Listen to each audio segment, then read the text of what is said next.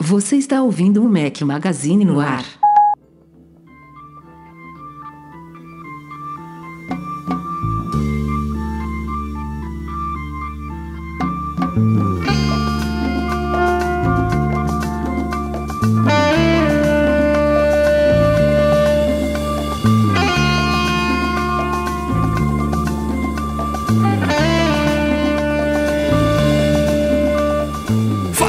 Do Mac Magazine, bem-vindos ao nosso podcast 447 ao som de Santana. Bom dia, boa tarde, boa noite, boa madrugada a todos. Fala aqui seu host, Rafael Fishman. Estou com uma galera hoje aqui nesse podcast especial pós-evento da Apple. Breno Mazzi. Ah, Quem diria? Eu voltei, eu voltei hoje com áudio ruim, com eco zoado. Tipo, para lembrar o Edu quando ele gravava do banheiro lá em Paris, eu tô na Itália, basicamente Tá terrível no banheiro também. Mas vamos, bora gravar e adorei seu microfone novo, Rafael. Agora você tá virando um podcaster de verdade, cara. Você vai deixar o meu áudio melhor do que ele já é, porque tá contrastando com essa porcaria de onde você tá agora aí, então vai ficar uma aparência melhor ainda. Eu, calma aí, eu, eu, Já já eu falo eu- sobre isso. Eu, eu vou fazer um teste igual o Will e o Nanete fizeram lá na gravação deles em, em Madrid. Calma aí, eu vou, vou me cobrir aqui pra ver se dá menos eco. Calma aí. Eduardo Marques, beleza? Grande Rafael, isso aí é pra comprovar que a gente fica aqui pagando pau pros produtos da Apple, mas esse microfone aí dos AirPods Pro, meu amigo, ainda dá pra melhorar muito pra gente poder gravar um podcast de qualidade aí com esses microfones. Tô pra E achar agora, fone melhorou? Bluetooth com microfone bom, viu?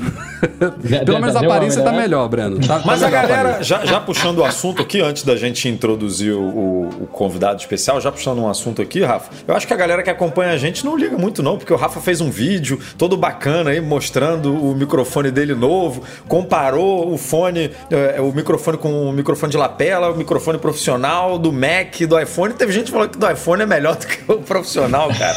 Vê se pode. Eu vou começar a gravar aqui com o microfone de, dos AirPods Pro mesmo, tá tudo bem. Não vem falar muito não, que quando a gente investiu na câmera que eu uso hoje, a câmera nossa câmera primária do YouTube, eu mandei pra você e pra Breno Masi um vídeo de exemplo capturado pela Sony A7S III, que tá aqui o- me, me filmando agora aqui, pelo iPhone, e vocês dois preferiram do iPhone. Então, Mas eu vou me na mesma. defender. Mas eu vou me defender. Quantos vídeos no YouTube você já viu comparando a câmera do iPhone com câmera profissional? Muitos. Quando? Não, mas Quantos você já viu comparando o microfone do iPhone com o microfone profissional? Ah, Porque é uma o seu- bosta. seu raciocínio.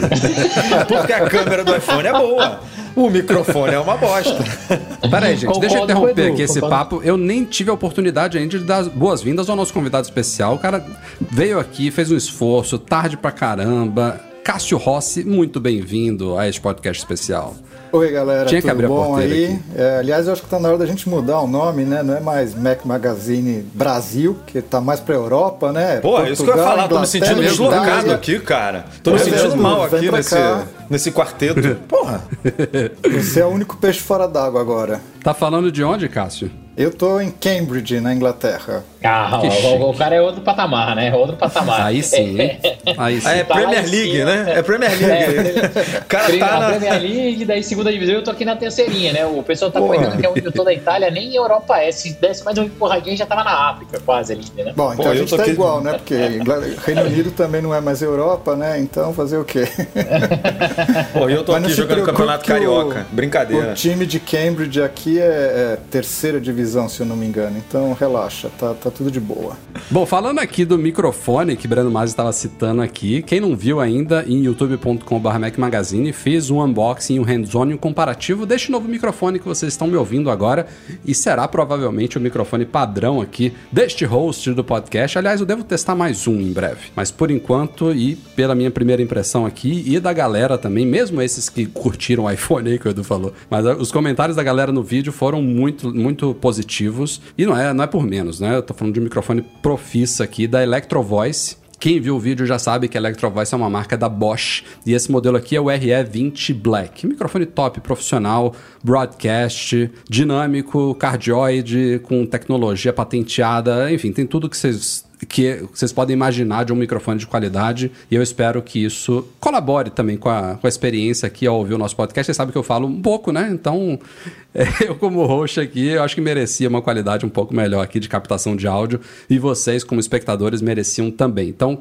confiram lá o vídeo, mesmo que se não for da área de vocês aí, porque tem um comparativo muito bacana entre o RE20 aqui, da Electro Voice, o meu de lapela, que é o Lavalier Gold da Rode e também os microfones do iPhone 13 Pro e do MacBook Pro. Ficou um comparativo super bacana, vale a pena vocês conferirem a diferença. E falando em vídeos, saíram na semana passada dois vídeos sobre o Apple Watch Series 7 unboxing e um hands-on completo dele, mostrando tudo que mudou aí, todas as novidades, poucas, né? Poucas novidades do Apple Watch Series 7. Tô usando aqui, tô curtindo bastante, aliás, falando aqui depois do hands-on, tem agora uma semana que eu... Não, uma semana não, vai fazer amanhã uma semana que eu tô usando ele. A tela, só um comentário superficial superficial aqui, que a gente tem muito que falar hoje, ela é, é, notavelmente maior, não é uma, uma mudança assim que, ah, foi a Apple fazendo marketing dela, isso aqui é perceptivelmente maior, mas é, não, não, é uma coisa drástica, sabe? Não é uma coisa revolucionária, não é um design totalmente novo. É o Apple Watch de sempre ali. Uma coisa que me chamou a atenção na tela, mais do que o tamanho dela, foi o brilho, especialmente no modo sempre ativo. Quando a gente descansa o braço e a tela continua ligada, ela agora praticamente parece que não, não escurece tanto, sabe? Ela continua muito visível. E eu vim do Series 5, que já tinha melhorado no 6, então pulei o 6, já fui pro 7. Então, para mim, essa diferença foi a mais significativa de todas. Mas tô curtindo. É, pretendo escrever, é claro, um review sobre ele, mais algumas semaninhas de teste aí para eu escrever com bastante propriedade. Mas adianto desde já que não é. O salto que eu fiz do,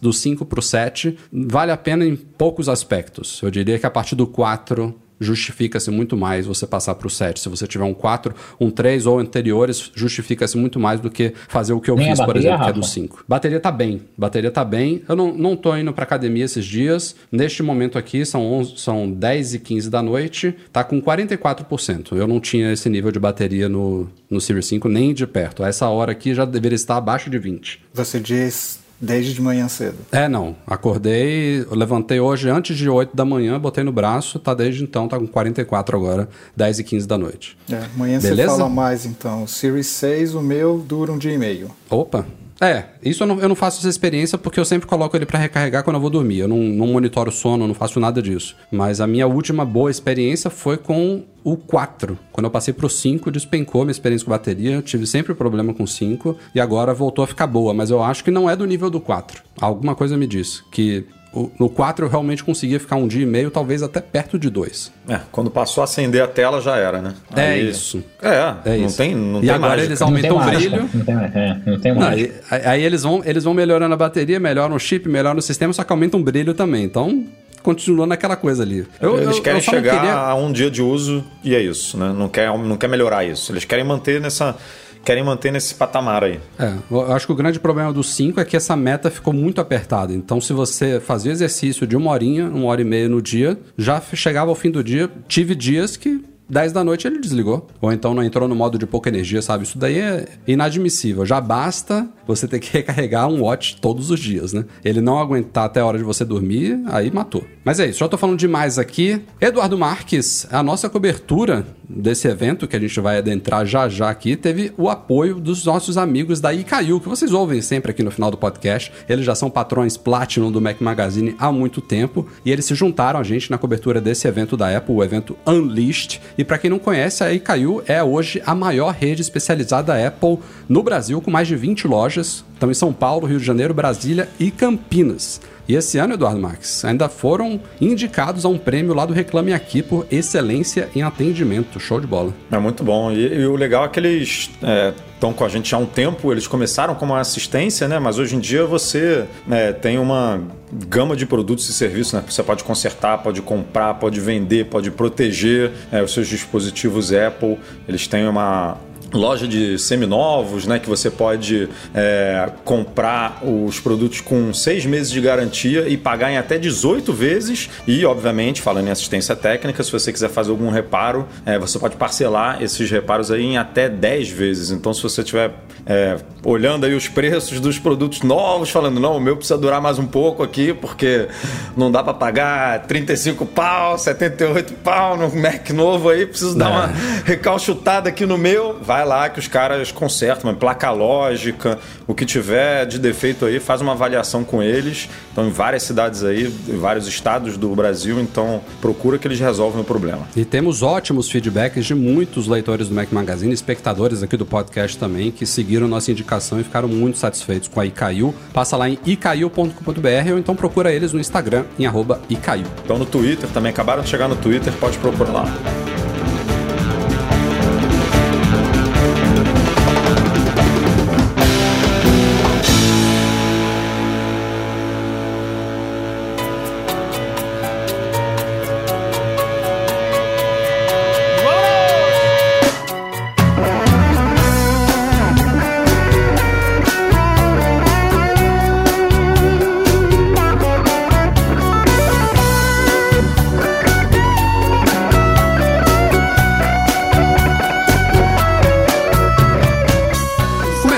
Antes da gente adentrar cada um dos, dos lançamentos dessa keynote, eu gosto sempre de fazer cronologicamente, seguindo aí a, a ordem que a Apple escolheu para o próprio evento, mas vamos falar de uma forma geral aqui, como sempre, da keynote Unleashed.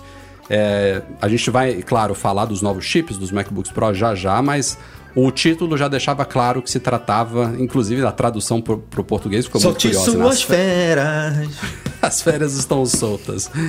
Mas a Apple, tipo, ah, os rumores já estavam praticamente certos, né? Não tinha muito, muito para onde correr. A Apple não escondeu que ela estava ali fazendo um evento primordialmente focado em Mac. Mas uma coisa que eu achei super legal foi que eles aproveitaram essa época de outubro para trazer de volta, de certa forma, uma tradição que se perdeu alguns anos atrás. O evento foi meio dedicado à música. E para quem não se lembra, o evento da Apple de outubro era o evento de música. Era o evento para ela lançar novos iPods. Então, ela dedicou aí, não sei se foi um terço dessa keynote, provavelmente algo, algo desse, desse tipo, a música. E a gente vai detalhar os, as novidades já já, o que, que, tivemos de música. Infelizmente não tivemos, Breno Mas, eu sei que você sonha com isso. Ai, um iPod eu te Classic. mandei na hora, cara. Na hora que eu vi, eu falei, caralho, Imagina. não vai pra mim iPod, cara. Nossa. Tá, mas tava Mas na eu- hora mesmo, né? Tá mais Cara, que na ó, eu hora dela dar dizer- uma. Ou matar o iPod ou fazer alguma coisa com o iPod, porque o bichinho tá Nossa, abandonado. Cara, eu fiquei com uma expectativa tão elevada na hora que ele falou assim: não, o Tim Cook chegou aí, vamos começar por música. Lá no nosso chat eu mandei na hora, caralho, vem o iPod, cara. Eu, eu tava muito, muito empolgado, mas é, overview geral do evento, Rafa, eu gostei bastante. Pra mim foi o melhor evento do ano da Apple. Assim, eu acho que mesmo a gente sabendo absolutamente tudo que seria apresentado, né, que a gente já tinha todos os rumores, tudo, a gente não sabia o salto de tecnologia e o impacto disso, né? E, e principalmente a, a parte, o impacto até visual, de design, mas de todos foi o que mais me surpreendeu. Sem dúvida nenhuma, os processadores, a gente vai falar daqui a pouco, potência dos Macs, customização. Eu de fato eh, trouxe para mim a percepção que a, a Apple agora conseguiu criar aquela barreira que antes estava tudo muito eh, misturado, né? O que, que era computadores Pro, o que, que não era, o que era uso doméstico. Agora a gente tem de novo uma divisão clara do que são computadores para uso empresariais, computadores Pro com essa visão e o que é para uso doméstico, para o que a gente tem no nosso dia a dia. Eu achei assim um evento, se eu tivesse que dar uma nota no evento, 9 de 10, achei, cara, muito, muito legal. E até a dinâmica do evento, foi um evento que ah, a quantidade de coisas que foram apresentadas foi uma quantidade razoável e mesmo assim ele não ficou cansativo, a não ser aquela parte lá que é, o engenheiro estava falando dos microchips, o consumo de bateria, não sei o que. Mas nem que deu deu tempo um- também de ficar cansativo. Eu acho que foi o evento mais curto Mais que a Apple curto, já fez. né? Foi, Então, foi que uma hora e 53 pouquinho, né? minutos, se eu não me engano. Foi, foi com 54, mas assim, pra 53? gente que faz a cobertura, é difícil, Ah, né? nem Porque fale, nem em fale. 5 minutos os caras tinham falado de é, Apple Music, de cores do HomePod, de AirPods, aí você falou, cara, você A já galera- tem três, três pontos pra fazer em 5 minutos. A galera nem, não tem vai ideia dar. de como são esses bastidores de, de produção É. de Não, conteúdo. eu fiquei, né? eu fiquei realmente, né, fa- falando aqui já de bastidores com a galera, eu fiquei realmente nervoso, porque eles já estavam começando o Mac e não tinha saído ainda. é, quase nenhum artigo. Nenhum, eu falei, é. eu falei, cara, tudo bem, a gente faz a cobertura. Quem quer acompanhar ao vivo, ao vivo, tem que acompanhar com o Rafa no YouTube. Quem tá, quem tem, sei lá, tá numa intranet no escritório e, e é bloqueado o YouTube. Pode tentar acompanhar pelo nosso Twitter, que a gente também faz a cobertura lá. O Pedro manda super bem, botando os destaques do highlights. evento. O, o site não é para você acompanhar ao vivo, né? Não quer dizer que falou, ah, lançou HomePod Mini colorido. Pá, vai estar no site, HomePod Mini colorido. Mas a gente quer ser rápido, né? A gente quer fazer o trabalho o mais bem feito possível com a maior rapidez. E, cara, Não, e, e a gente, e a gente tem um número eu já tava- limitado de, de redatores, né? Se alguém ainda tá falando. Se, se- se os redatores estão todos ocupados com os três primeiros anúncios e já tá no sétimo, ferrou. É, a gente não, tem, faz tem que fila. conseguir ir matando. Foi fila, fez fila. Fez fila Mas, mesmo. assim, é, ma- mas falando do evento, para depois a gente entrar em cada produto específico, cara, eu gostei. Gostei da dinâmica, gostei de como foi apresentado. Achei legal o Tim Cook fazer a maior parte dele lá na parte externa, então dá uma Só quebrada, podiam ter né? cortado um Porque- pouquinho aquela grama, né? Ele tava quase desaparecendo ali. Não, mas é a vegetação tradicional da Califórnia, né, Rafa? eu acho que Nessa tentaram esconder a perna dele, porque ele tem aquele cacuete lá de ficar dando aquela- aquele chute no joelho, né? Que ele fica dando. Só que a grana não não estava muito perdoa. alta. Não, mas, Ah, mas eu tenho meus cacuetes, eu posso falar mal do- dos outros também em vídeo. É impressionante, cara. Foi, alguém da equipe chamou atenção pra isso. Eu nunca acho tinha visto isso. Eu acho que foi o Michel não, foi na equipe, falou. não. Foi no M. Não foi, ah, foi, no, foi, foi o Michel. Achei que foi num, num grupo de MM Tour. Eu acho que foi o. Michel ou o Marcelo, não sei exatamente, que fa- chamou atenção. Cara, você já viu que o Tim Cook ele vai falando, ele vai dando um coice com o joelho assim? Ele vai dando. Uma... Aí eu falei, é verdade, cara. E aí você sempre vê até pela cabeça dele, né? Que ele dá uma quebrada assim no, no- no- quando ele vai falando. Isso, isso é- daí, ele provavelmente nem faz isso na vida real. Isso daí é nervosismo, porque a, a gente vê ele ali falando uma frase toda perfeitinha, mas você não sabe que aquela ali já foi a nona vez que ele tava repetindo pra ficar Ou fluido, mais, né? né? Que nem É, eu gravando mais. os vídeos do site Não, também. e- Fica tudo lindo editado. É a batida da leitura, né? A batida do. É, ele é ele vai falando e vai, tipo, ó, isso. aí é isso. Ele dá o ritmo, né? Ah, esses, essas, esses cacuetes, eles vão ditando o ritmo ali da sua ou leitura. Não sei Exato. se ele tá lendo ali num teleprompt ou se ele, tá, ou se ele decorou, não dá pra saber. Mas vai marcando ali, né? Mas vamos então discutir as novidades? Bora lá. Simbora. Bora. Vamos começar com a novidade mais estranha desse evento.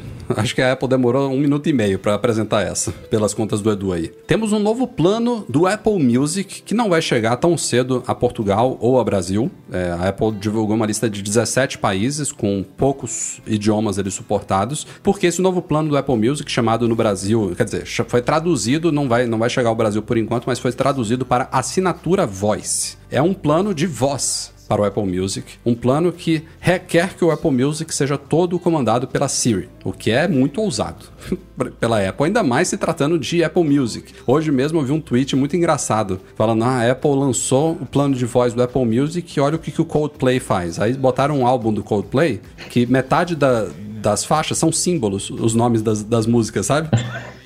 Tem um símbolo do infinito, tem um símbolo de coração, tem outro símbolo que eu nem sei o que, que é. Como é que você vai pedir isso pra Siri? Não tem como. Você vai falar, no máximo Siri, vai toque a faixa número 8 do álbum novo. Vai ter que ser assim. Vai, vai ter que ser Ah, novo. eu acho que uma das coisas que complica muito. é, eu acho que o plano tem suas vantagens, eu acho que tem um assunto interessante pra gente falar daqui a pouco. Mas uma das coisas que eu acho que pode complicar muito é a parte de você pedir música internacional. Eu, Por isso que não vai chegar nível do Brasil. Eu quero pedir Garota de Ipanema, não vai tocar nunca.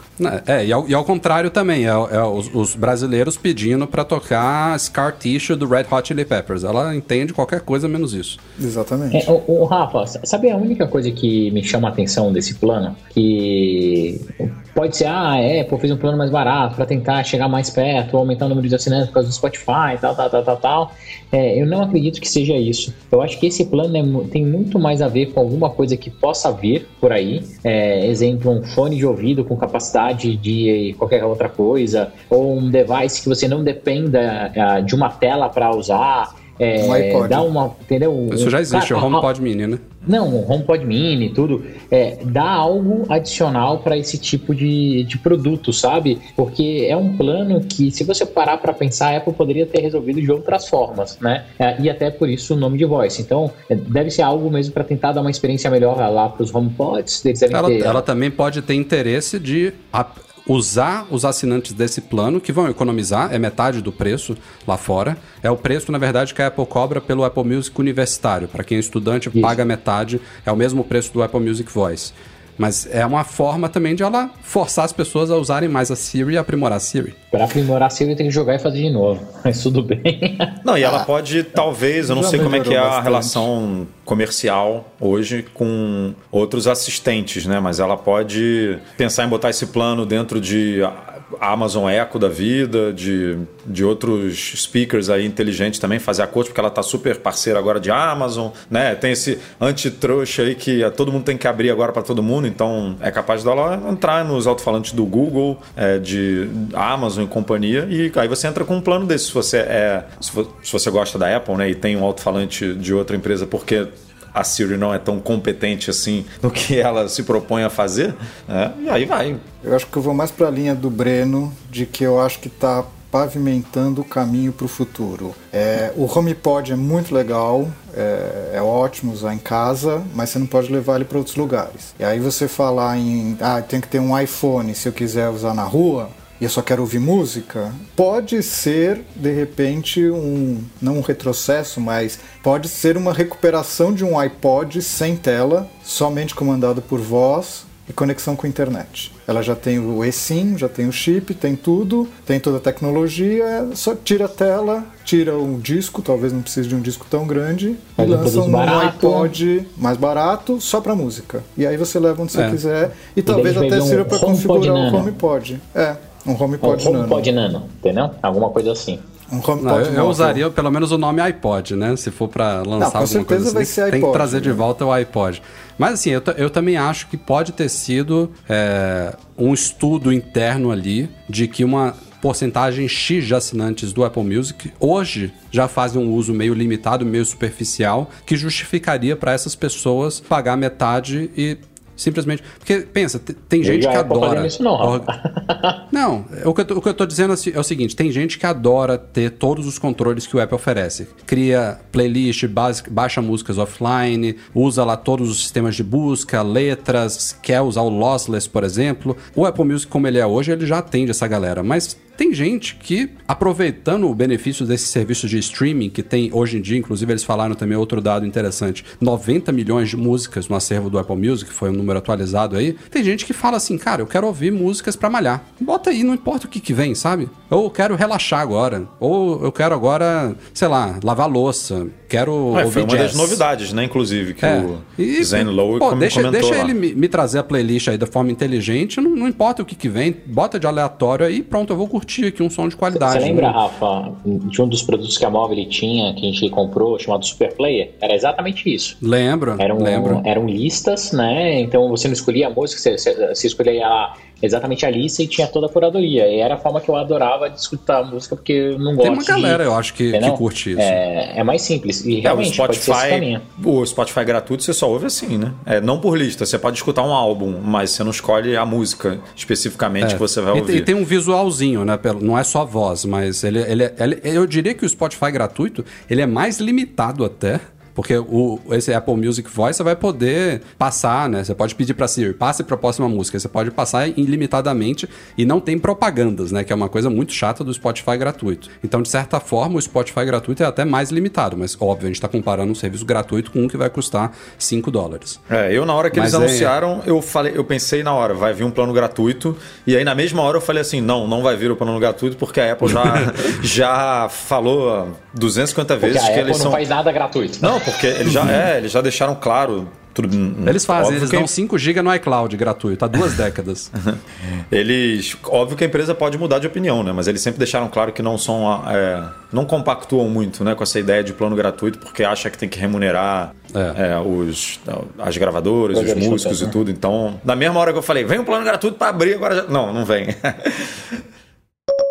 Ainda na área de música, outra novidade bem superficial aqui, só para constar no podcast. Novos HomePods minis, que não são novos, é o mesmo HomePod mini que a gente já conhece, tá na primeira geração dele, por sinal. O máximo que ele ganhou de novidades desde que foi apresentado foram novidades no sistema operacional dele, alguns recursos novos que chegaram ao HomePod mini, especialmente nesta versão 15, recém-lançada. Mas o que a Apple apresentou neste evento foram três novas cores para a linha HomePod mini. A gente já tinha a versão branca, que logo vira cinza, né? Com, quando fica encardida. E tem a versão preta, tem a versão preta, e agora tem as três novas que vão chegar ao Que vira mercado cinza em novembro.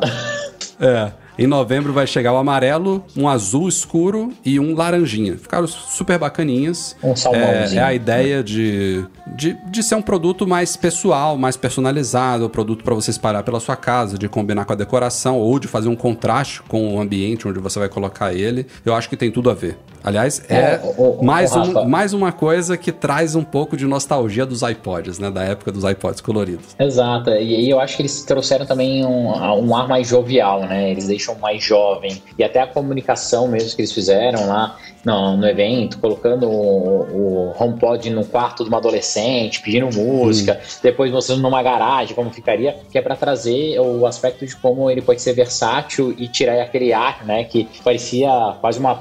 Você lembra o primeiro, né? O HomePodão lá, o original? Parecia uma. No começo todo mundo achava um- uma obra de arte, um negócio bonito e não sei o que e tal. Então deixou um negócio mais jovial. E se você pegar todas essas caixinhas de som hoje em dia, né? De outras marcas, JBL, é, entre outras, todas elas são mais coloridas, são mais vivas, né? Então é uma forma da Apple também se posicionar tendo essas cores, né?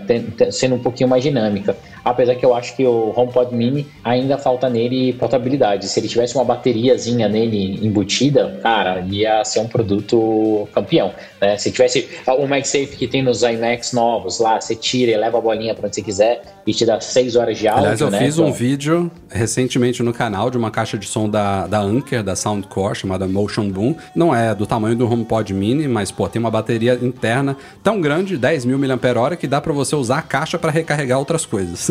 Mas Aí, que é, uma, é, uma, é uma praticidade realmente que a Apple não oferece. A ideia do HomePod, seja o grande ou o mini, é realmente ficar ligado na tomada o tempo inteiro, aguardando o seu comando. Então ele precisa estar sempre ligado e sempre conectado ao Wi-Fi sim. para te ouvir 24 horas por dia, o que é uma coisa impossível de fazer com uma caixinha portátil com bateria, né? É uma proposta diferente, mas pode ser um dispositivo híbrido, né? Ele exato, poderia ser exato. híbrido. Ah, eu achei muito legal o lançamento do, do produto, não pelo produto em si, mas pela maneira como eles apresentaram.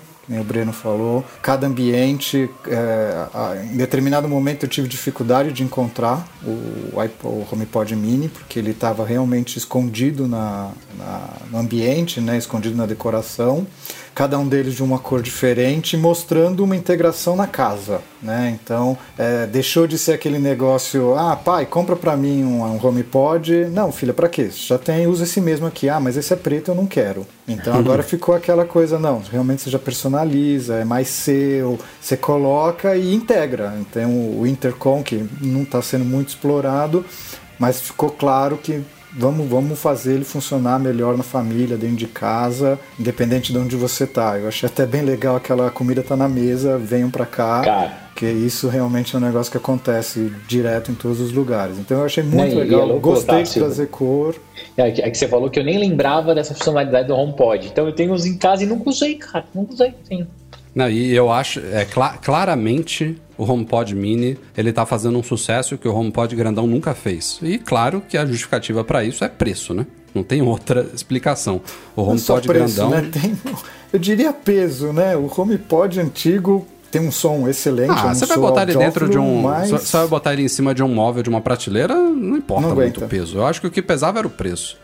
E, assim, eu, eu amo os meus, eu já falei isso aqui várias vezes. Eu tenho dois do, do original mesmo aqui. Eu não tenho sistema de som na sala, eles são meu sistema de som eu amo eles. É, mas também não sei se dois HomePods mini seriam suficiente. Porque eu, por exemplo, quando assisto filme ou série aqui, eu devo botar ele na metade do volume e já fica um, um puta som aqui de cinema na minha sala. Talvez com o HomePod mini teria que botar um pouquinho maior, mas já, já seria suficiente. São, são excelentes caixinhas. Eu acho que o, a grande, o, o grande problema do, do modelo maior que fez ele ser descontinuado realmente foi o posicionamento ali de, de mercado dele. Ainda mais com tanta concorrência. Não, o Mini tem essa vantagem. Ele não é portátil, mas ele é portátil.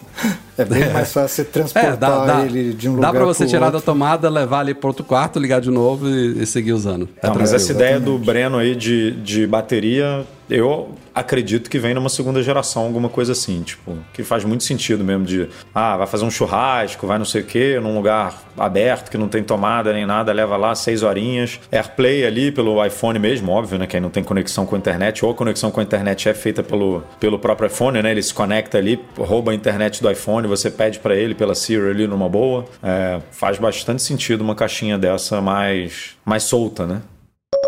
E temos mais um assunto aqui de música ainda, olha só. É, mas é, é o que o Edu falou. Até agora foram 5 minutos de 5 minutos. Então, não, estamos em 4 e 27 agora.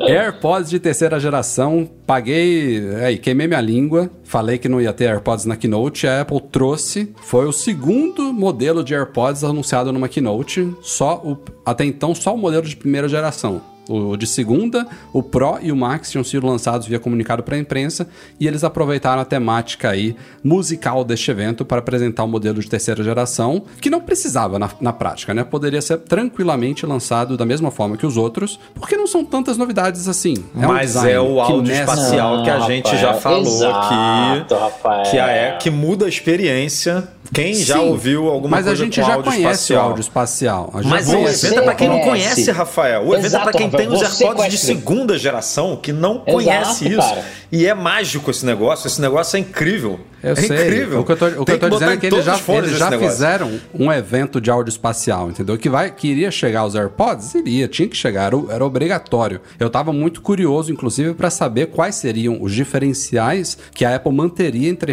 em relação aos AirPods agora de terceira geração e o Pro. Aliás, fizemos artigos sobre isso lá no site, tanto diferenciando Air, os AirPods de segunda para o de terceira geração, falando tudo que mudou, e também comparando os AirPods de terceira geração para os AirPods Pro, porque tem uma diferença agora de 70 dólares. É, a gente não tem mais dois modelos né, dos AirPods convencionais, é um modelo só de 180 dólares que vem com estojo de recarga sem fio. Antes a gente tinha um de 180 com estojo convencional, não, 160 com estojo convencional e outro de 200 com estojo sem fio. Agora ele ficou ali no meio do caminho é, com estojo de recarga sem fio, que agora é MagSafe, inclusive. Então ele não é só mais recarga Ti, mas ele tem imãzinhos ali, você pode grudar no MagSafe para otimizar a carga e a Apple colocou também um estojo de recarga MagSafe nos AirPods Pro. Os AirPods Pro continuam iguais, mas o estojo ganhou é, um imãzinho lá MagSafe. Então foi de certa forma atualizado o Pro também silenciosamente. Mas a grande diferença entre os dois, só resumindo aqui o assunto todo, é que o Pro é o único que tem cancelamento ativo de ruído. E para isso eles usam as pontinhas também de silicone lá na frente para fazer a vedação também, o cancelamento chamado cancelamento passivo que contribui com o cancelamento ativo que é feito por software, pelo hardware dos AirPods em si. Esse novo modelo de terceira geração, ele tem um design que mescla os antigos com o Pro. Ele é um pouquinho, tem uma perninha um pouco mais curta, ele é um pouquinho mais arredondado, mas ele não tem ponta de silicone, ele não é, ele não entra muito no canal auditivo e não tem esse cancelamento ativo de ruído. Mas, como Breno e Edu é, destacaram aqui, a grande novidade, além dessa mudança visual, é o áudio espacial. Muito bom. É, e, mas para quem estava acostumado também com o, o tocar, né? É, isso, vai, isso é uma boa ah, mudança. É. Uma boa não, Exato. uma grande prefiro, mudança. Cara. Não quer dizer eu que é boa, porque tocar. eu prefiro tocar também do que ficar apertando. É, e as prefiro. pessoas, quem é quem tem essa mesma opinião que a gente, vai sentir essa diferença, né? Porque é uma interação um pouco mais difícil, a perninha fica é menor, aí você é, é tem que ficar, curta, você tem que ficar buscando ali a perninha antes, é, é automático, tipo, eu sei onde é que é o meu, né, a minha orelha aqui, Exato. eu venho, toco aqui e resolvo o problema. Então, isso é uma grande diferença. Mas vai lá, Breno, fala aí. Não, eu ia falar exatamente isso. Eu acho que a única coisa que foi um downgrade do, do fone foi ter perdido essa área sensível a toque que eu sinto falta até nos próximos, né?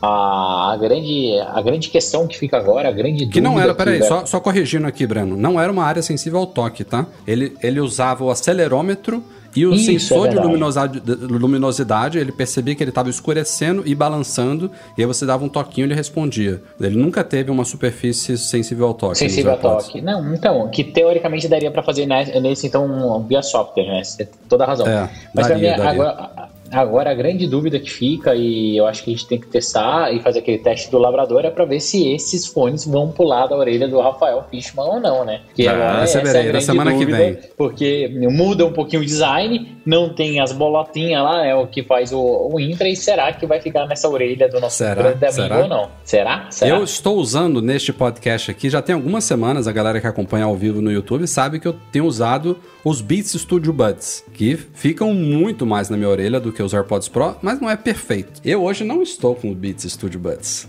Eu estou com um fone que vai sair vídeo amanhã, sexta-feira. E não vou falar qual é. Vocês veem no vídeo. E esse aqui não cai de jeito nenhum da minha orelha. Não cai de jeito e nenhum. Claro que não. Tem um, tem um piercing que ele, ele encrava aqui na orelha para segurar o negócio.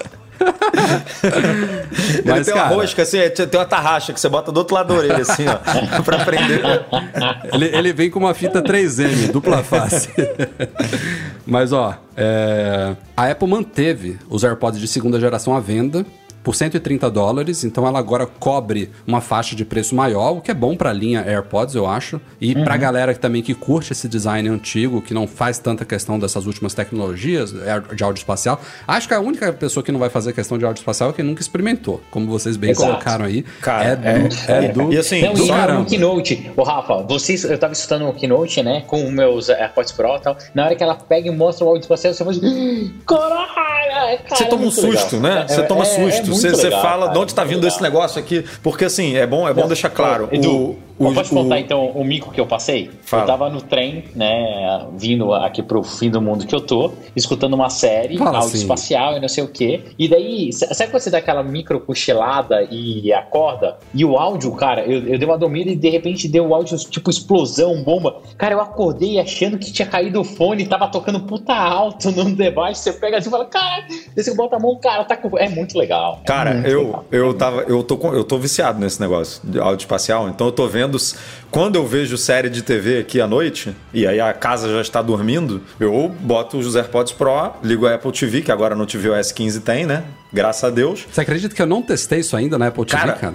ra- eu tava vendo alguma série, não sei, não sei qual era, se era até de laço, não sei qual. Eu sei que veio um barulho da lateral aqui, que e eu olhei, aí eu falei assim, cara, a, o, eu falei, o, a TV tá, a TV tá, tá tipo, tá, tá ao vivo, sabe? É, é eu tô muito acordando legal, a casa cara. inteira, eu tô acordando. Aí eu fiz assim pra desligar, eu falei, não, peraí. Aí eu tirei assim o ouvido e falei, ué, tá vindo daqui. Tipo, não, tá tudo em ordem. E aí é diferente, porque como o Rafa falou, é, tinha áudio espacial nos AirPods de segunda geração, mas áudio espacial pra música, que é aquela rastreamento mixagem feita no estúdio, né? Que é aquele que, independentemente de onde você tá, vai funcionar de qualquer jeito. Esse áudio espacial que a gente está falando é o áudio espacial para vídeo, é, para música também, né? Porque para música também ele faz esse mapeamento, dependendo de, de como ela foi feita, mas o impacto que você tem mais é vendo uma keynote, por exemplo, como o Breno falou, ou vendo um filme, vendo um- um- uma série no, no Apple TV Plus ou no Disney, Netflix também já está com, com suporte. Então, assim, é, cara, é muito legal. Quem não testou ainda e puder testar, vale a pena. E eu acho que esse vai ser um argumento de venda da Apple, sim, super. tudo, sabe? po- Eu posso falar, rapaz, sabe aquelas paradinhas que você vai na- nas Best Buys da vida, tudo lá nos Estados Unidos, você aperta pra testar as caixas da Bose, que você fala assim, nossa, a caixa é legal pra caramba. Cara, a Apple tinha que dar um jeito da, da galera testar no Mac. Não, ó, Eu esse uma fone, não sei, esse cara, fone é que eu tô foda, usando aqui é agora, foda. assim como todos os fonezinhos modernos, ele tem um modo 3D. Pô, é uma bosta. Não tem nada a ver. Não, a Apple ver. conseguiu fazer uma coisa, e aí eu quero, eu tô curioso, que a gente vai falar mais pra frente também, é, na parte dos Macs, porque ela tá botando áudio espacial em tudo, né? O iMac tem áudio espacial, na teoria, os alto-falantes do iMac tem áudio espacial, o MacBook Pro agora também tem áudio espacial, e eu ainda não testei isso fora de fones de ouvido que, pô, funcionam maravilhosamente bem. Então eu tô curioso pra ver também como que funciona em sons que, não, na minha cabeça, que não entendo nada desse Nada mundo disso, né? de áudio, como é que você vai direcionar uma coisa dela? O HomePod original tinha um pouco disso, né? De, de direcionamento de som, que ele falava que se você botasse ele contra uma parede, ele, ele calculava onde ele tá e, e distribuía o som de uma forma mais inteligente. Uniforme, tá? Agora eu quero, eu queria experimentar isso no iMac ou no MacBook Pro, enfim, em algum produto desse novo que, que o som na teoria vaza para qualquer lugar. Como é que é o áudio espacial num negócio desse, assim? Porque Eu, eu acho Apple que tá achando ser em tudo, minha, cara. Minha opinião é que não é tão legal quanto com fones, cara. Ah, não deve ser. Isso daí eu. É, cara, não- a não experiência tem com fone é muito fantástica. cara. Fisicamente falando, não muito tem como, né? Ser tão, tão espetacular. Não, assim. eu, não eu- eu já passei vergonha duas vezes, cara, com, com áudio espacial. Uma no trem e outra no avião, cara. No avião também foi ridículo, cara. Ridículo, ridículo, assim. Cara, é muito foda, é muito legal. Mas ó, só, só para complementar meu raciocínio lá, a Apple manteve então por 130 o modelo anterior, mas no Brasil a má notícia é que não mudou de preço no Brasil, ou seja, ele aumentou, né? Porque caiu lá, caiu 30 dólares lá e no Brasil ficou igual. E esses novos vão chegar mais caros, 2.400 reais, esse modelo de 180 dólares Aumentou nos 50, Estados Unidos. 50 reais, né? Os mais novos, se eu não me engano, em comparação com o outro. Não foi isso? Foi uma diferença. eu Acho que foi isso, porque a, a gente fez o. Tem tudo lá Só no Mac? Magazine. É, é, são muitos preços. Ah, a você- gente fez post você, de. tava- você comparou com o modelo com estojo de recarga com sem estojo de fio. recarga com Entendi. é, sem fio. É, exatamente. Sem Subiu fio. acho que 2%, 2%, 2,1%, assim, Tá. acho que foi é isso aí. porque ele custava 200 e agora ele custa 180. Sim, Isso. exatamente. É, e E aí, no claramente, claramente dá pra ver que a Apple ou precificou mal, entre aspas, entenda o que eu tô falando, dos Não, iPhones, é nosso ou eles realmente novo, puxaram cara. pra baixo, né? Porque Não, os tá falando dos outros não- iPhones, Breno. É, dos iPhones. Os iPhones que, caíram. Que os iPhones Eu caíram os caras e, o- estão e o resto tá tudo subindo. cara. O resto tá tudo subindo. O Mac subiu, que a gente vai falar mais pra frente. AirPod subiu, o iPad mini subiu, o iPad normal, o de entrada ficou o mesmo preço, mas o com mais memória interna subiu. Tudo subiu. É. E os Mas será iPhones todos caíram. benefício pra ser telefone celular, alguma coisa assim? Depois Cara, a na- gente podia dar é, uma o pesquisada. Jundiaí, o Jundiaí ainda tá rolando, mas na teoria, Não, assim, isso é muito existe- vago. porque- Existem, existem incentivos fiscais para smartphones, sim, mas eu acho que no caso dos iPhones foi um azar. Eles estavam. O dólar tinha caído um pouquinho em relação ao ano passado. Sério mesmo. Eu acho que eles já se arrependeram. E não duvido que não demore muito pra gente ter reajuste de vários preços no Brasil se o dólar continuar subindo. Ah, não pode Porque- reajustar agora, Rafael. Acabou de lançar o negócio. Acabou de lançar. Não, não é agora, mas pode ser, pode ser antes do esperado. Fazendo aspas aqui, não tem nada a ver com evento, nada. E, e pra variar, não sei por que você deixou eu entrar, que eu tô falando demais, mas é, uma das coisas que eu Coitado acho meio ridículo no, que eu acho ridículo no Brasil é o seguinte: é, os preços estão absurdamente caros, né? E assim, ridículo, não porque eu vou criticar agora os descontos, mas eu acho que a, a Apple devia ter outra política de preço mais barata. A quantidade de devices com desconto que hoje você encontra no Magazine Luiza, na nossa lista lá de desconto, é, na Pet Shop, cara, Submarino, Americanas, é abismal, é absurda. Isso pra mim mostra como a Apple tem uma margem que ela sim poderia ter preços mais acessíveis e trabalhar com menos descontos, porque todos os terceiros trabalham com desconto, cara. Todos os terceiros Mas aí agora vou fazer, absurda, vou fazer um cara. papel aqui.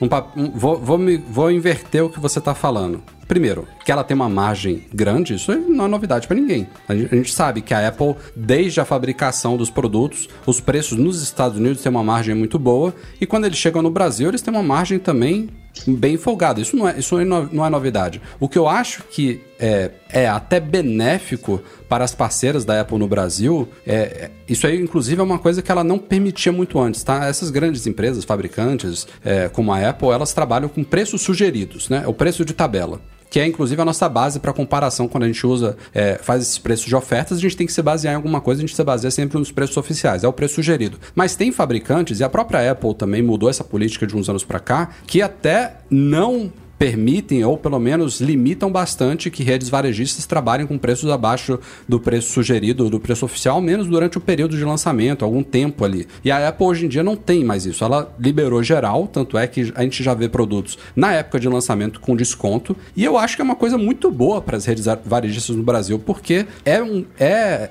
é um posicionamento de mercado muito feroz, uma empresa que cria o produto, que fabrica, que distribui, que vende diretamente para o consumidor final. Hoje em dia isso é comum, né? É, quem popularizou isso, aliás, foi a Dell. A Dell, quando começou, você entrava lá no Dell.com, você montava o seu PC, você recebia em casa, não tinha né? revenda, não tinha distribuidor, não tinha nada. E, e, e, e a Apple, ela começou a vender direto quando ela abriu as primeiras lojas físicas, tivemos a entrada da loja online dela, mas antes disso ela dependia das parceiras delas, as distribuidoras e as revendas. Então o que ela faz hoje no Brasil acaba sendo muito bom para Magalu, para B2W, para Via Varejo, porque essas empresas têm a oportunidade de chegar ao consumidor pelo Ah, menos pelo preço de uma Eu forma que ela não vai fazer, porque ela mantém o preço sugerido até o novo produto ser lançado no, no ano seguinte, né? Então, Então. qual que é a diferença para o consumidor se ele vai comprar no Magazine Luiza ou na Apple? Para mim, o principal ponto é a Apple poderia dar um valor mais justo para o consumidor final em maior escala.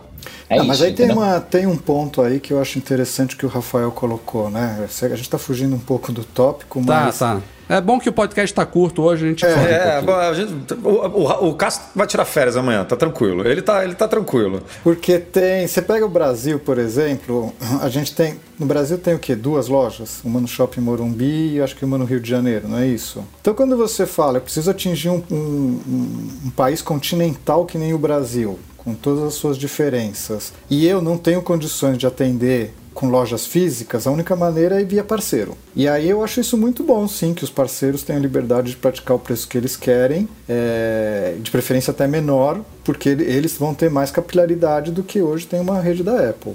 Uhum. E a gente tá, eu especificamente estou vendo isso hoje com as companhias aéreas. Você entra numa decolar, você entra num caiaque da vida, os preços são infinita, não infinitamente, vai, mas são às vezes 30% mais barato do que você comprar direto da companhia aérea. É, então eu acho que faz sentido os distribuidores, os parceiros terem um preço é, melhor. Tudo bem, isso mostra o lucro que a Apple tem, mas eu, eu, acho que faz sentido e ganha capilaridade, porque senão ia. Por exemplo, eu sou do tipo seguinte: tem coisas que eu não gosto de comprar online. Eu quero pegar na hora, quero já sair da loja com o produto, senão não quero o produto. Quem for mais ou menos como eu, quer ir numa loja. Então vai lá numa Magazine Luiza, vai num fast shop, compra o produto, sai com ele pronto. Se não tendo loja da Apple, como é que alguém em São José do Rio Preto, no Mato Grosso, Manaus conseguiria fazer isso? Não ia conseguir nunca. Não, mas, é, Cássio, eu não estou falando para não distribuir para eles. É o contrário. Eu só acho que com a política de desconto tão agressiva que esses magazines têm, mostra que a Apple sim poderia praticar preços menores. Ela deveria continuar distribuindo para eles do mesmo jeito. A única coisa que eu acho é que a margem poderia ser um pouco menos agressiva, principalmente para o Brasil, no momento que a gente está, 있다. Para que tivesse mais acesso para todo mundo, porque o que acaba acontecendo é todo mundo esperando um grande desconto para comprar, igual ontem eu acho que na nossa lista rodou lá a IMAX com a IMAX não, o MacBook Air com 27% de desconto, entendeu? É, é não, um roda. desconto muito o iPhone, né? o iPhone 13 no dia do lançamento do, da pré-venda do iPhone 13, a gente é, publicou no MM Ofertas, não no site, mas publicamos nos canais da MM Ofertas que tinha varejista vendendo com 3, 2, não lembro, era abaixo de 5, mas era, sei lá, 3 ou 4% de desconto no, é, no valor. No dia. No, no, no, dia, no dia da pré-venda. Isso é. Não vou dizer que é inédito, mas é assim. É, é estranho, entendeu? É, mas lá fora é assim também, pra... né, Breno? Lá fora, cara, é bizarro. A, gente, Amazon. É, é, a mesma coisa. Ah, se você comprar na BH, Pro, foto e vídeo, ou na Amazon. Adorama. Pô, vai ter desconto, cara. Eu acho que isso é. Mas o que você falou, acho que faz sentido. A Apple tinha que pelo menos rever. E ela falou que ia, que ia fazer isso, mas não fez no Brasil. Talvez tenha feito na China ou na Índia, não sei. Que é rever. É, localmente, né? A estratégia é localmente, porque beleza que ela tem margem de 35%, 40% em hardware e tal. Mas, cara, leva em conta aí o salário, né? A renda base do, do, país, a inflação, não sei o quê, cara, o poder é... de compra e tudo, e tenta dar uma adaptada em, algumas coisas. Eu, eu ouço isso desde o iPhone. É, mas ela falou, cara, o, o Tim Cook, o Tim Cook falou uma vez que com é, com a variação cambial, né, a gente pagando 6 reais, 6 reais no dólar, que ele ia reavaliar isso em alguns mercados. Ao contrário do que algumas, algumas pessoas falam aí, teorias conspiratórias, tem gente que acha que a Apple usa o Brasil para ampliar a margem de lucro dela média no mundo, sabe? Como se o Brasil fosse, ah, os brasileiros pagam, eu vou cobrar lá mais de propósito, vou foder o Brasil. Enfim. Vou vender barato teve, nos Estados Unidos e cravar no Brasil, né? Não é não, isso. Não, teve cara. um cara que, que, que jogou, eu não sei aonde, não sei se foi no Twitter ou nos comentários lá do site, que a Apple tem um plano especial para cobrar caro no Brasil para estimular o turismo para os Estados Unidos. Uhum. Enfim. Deixa essas, essas, teorias de lado. O fato é o seguinte: é o contrário. A Apple não faz esforço nenhum para se adaptar ao mercado brasileiro. Exato. O né? lucro que ela vem é, é, o preço, é um spread do câmbio, dobra, imposto e pronto. Esse é, é o preço mas, que ela vai pagar. Mas sabe, Ju, sabe uma coisa? Ela faz isso nos serviços. Ela vende um Apple Music aqui com preço super competitivo. Ela bota um Apple TV Plus a R$ 9,90, é, que, que lá fora custa o quê?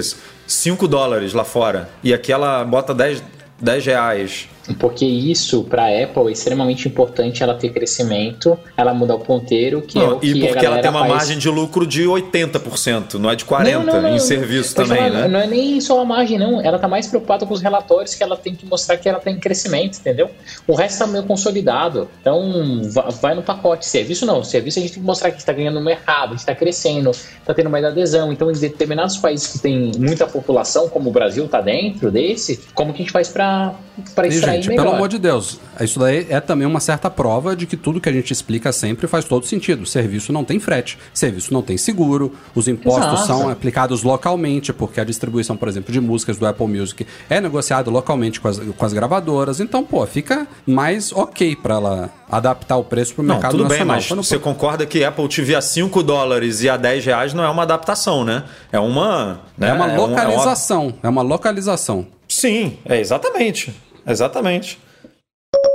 E sim, senhoras e senhores, chegamos ao ponto alto do evento. Vamos falar agora de MacBooks Pro de 14 e 16 polegadas e de bandeja, vamos misturar tudo aqui, vamos falar dos chips novos também, porque tem tudo a ver, afinal, M1 Pro e M1 Max estão atualmente somente nesses novos MacBooks Pro. E vamos começar já falando da parte mais superficial desse negócio. O que vocês acharam do nome? Nada de M1X, viemos com M1 Pro e M1 Max. Quem jogou isso daí, aliás, alguns dias antes do evento foi o Mark Gurman. Com certeza já tinha, já sabia que seria isso mesmo, né? Ele joga. Com certeza É. ele recebeu um e-mail do Craig lá falando, ó, avisa aí que vai ser Pro e Max, por favor, porque a galera tá, tá fazendo muito fazer um, tumulto vamos aí. fazer um teste aqui da, da, da repercussão de última hora. Qualquer coisa a gente muda na véspera para M1X. Eu posso falar minha teoria meio, meio macabra? Tá tipo do, a, a teoria do cara que falou do. Do, incentivar do turismo, o turismo nos Estados Unidos. É. Minha teoria macabra é que ano que vem a gente vai ver chips diferentes nos iPhones. E daí a gente vai ter também a linha consumidor e a linha Pro de uma maneira mais, é, mais explícita. Então Ixi. nos iPhones, vamos supor, no iPhone 13 eh, esse ano. A gente 16 e a os 16 Pro. Exato. É, é- é essa. E, e daí a gente consegue a gente consegue colocar na mesma linha teórica. É que a Apple também não tá Ó, cagando em, pra em- nomenclatura, em- né? em iPhone Mas- eu, acho, eu acho que não tem tanto, tanto espaço para isso, gama, mas né? eu Tanto acho que o que você né? falou nos iPads, por exemplo, faz muito sentido. É, É, mas iPad eu acho que o time isso, de tá? marketing tá ficando sem, Eu sem acho. criatividade. Eu acho que é, é, é simplesmente, estou com o Cássio, eles simplesmente fazem assim, ah, vamos botar Pro e Max e é isso aí. Porque se- eles, não iPhone. fazem, eles não fazem a relação de nada, de... de...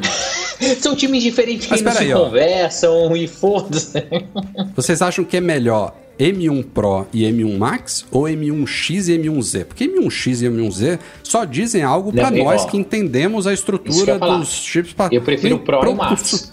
Eu Agora, prefiro tem um problema que o Edu falou. Eu, eu, eu acho que todo mundo prefere. Não, pelo eu menos. a- eu- é mais fácil de entender. É mais fácil do consumidor entender que esse chip é profissional, né? do Isso, que se você botar um isso. X. Tipo, é um nome X ruim, quer dizer mas, o quê? é, mas é mais, mais compreensível. Eu preferia Agora. um, lá sei eu, M1 8, M1 10, ou diretamente M1 8 Core, M1 10 Core. Em, qualquer 2000, coisa do em tipo. 2034, a gente vai estar no M18. Por que, que você já quer chegar lá? Não, não, ele tá falando não. de você, você deixar o, o nome o, nu- quantos com cores nome você de tem núcleos, no assim. produto. É. Porque Entendi. hoje Não todo mundo é. fala, ah, eu tenho um processador assim, não sei o que, quantos core. Aí você fala, pô, eu tenho um M1. Eu não sei, o meu aqui acho que tem 8 core. É, o, o M1 Pro tem quanto? Também 8 core, se eu não me engano. Quanto- Que diferença fez são entre 10. um e outro? 10. Não, mudou, mudou. É é uma boa até oportunidade eu já começar a explicar isso daqui. O M1 ele tem 8, oito núcleos de CPU, 4 de alta performance e 4 de eficiência energética. O M1 Pro e o M1 Max eles são iguais em CPU. Eles passaram para 10 núcleos, só que agora a gente tem 8 de performance e 2 de eficiência energética. Essa é a grande diferença. Então, na parte de performance, a gente passou de 4 para 8 núcleos, dobrou os núcleos de performance na parte de CPU. E a grande Ainda assim, diferença ainda não tá assim os, os resultados são bem parecidos, né? De, de de. CPU do- não mudou tanto. De CPU, o que pega mesmo é a parte de GPU e de I/O desses novos chips. A parte de GPU a gente tem a grande diferença que é o que, o que separou o Pro do Max é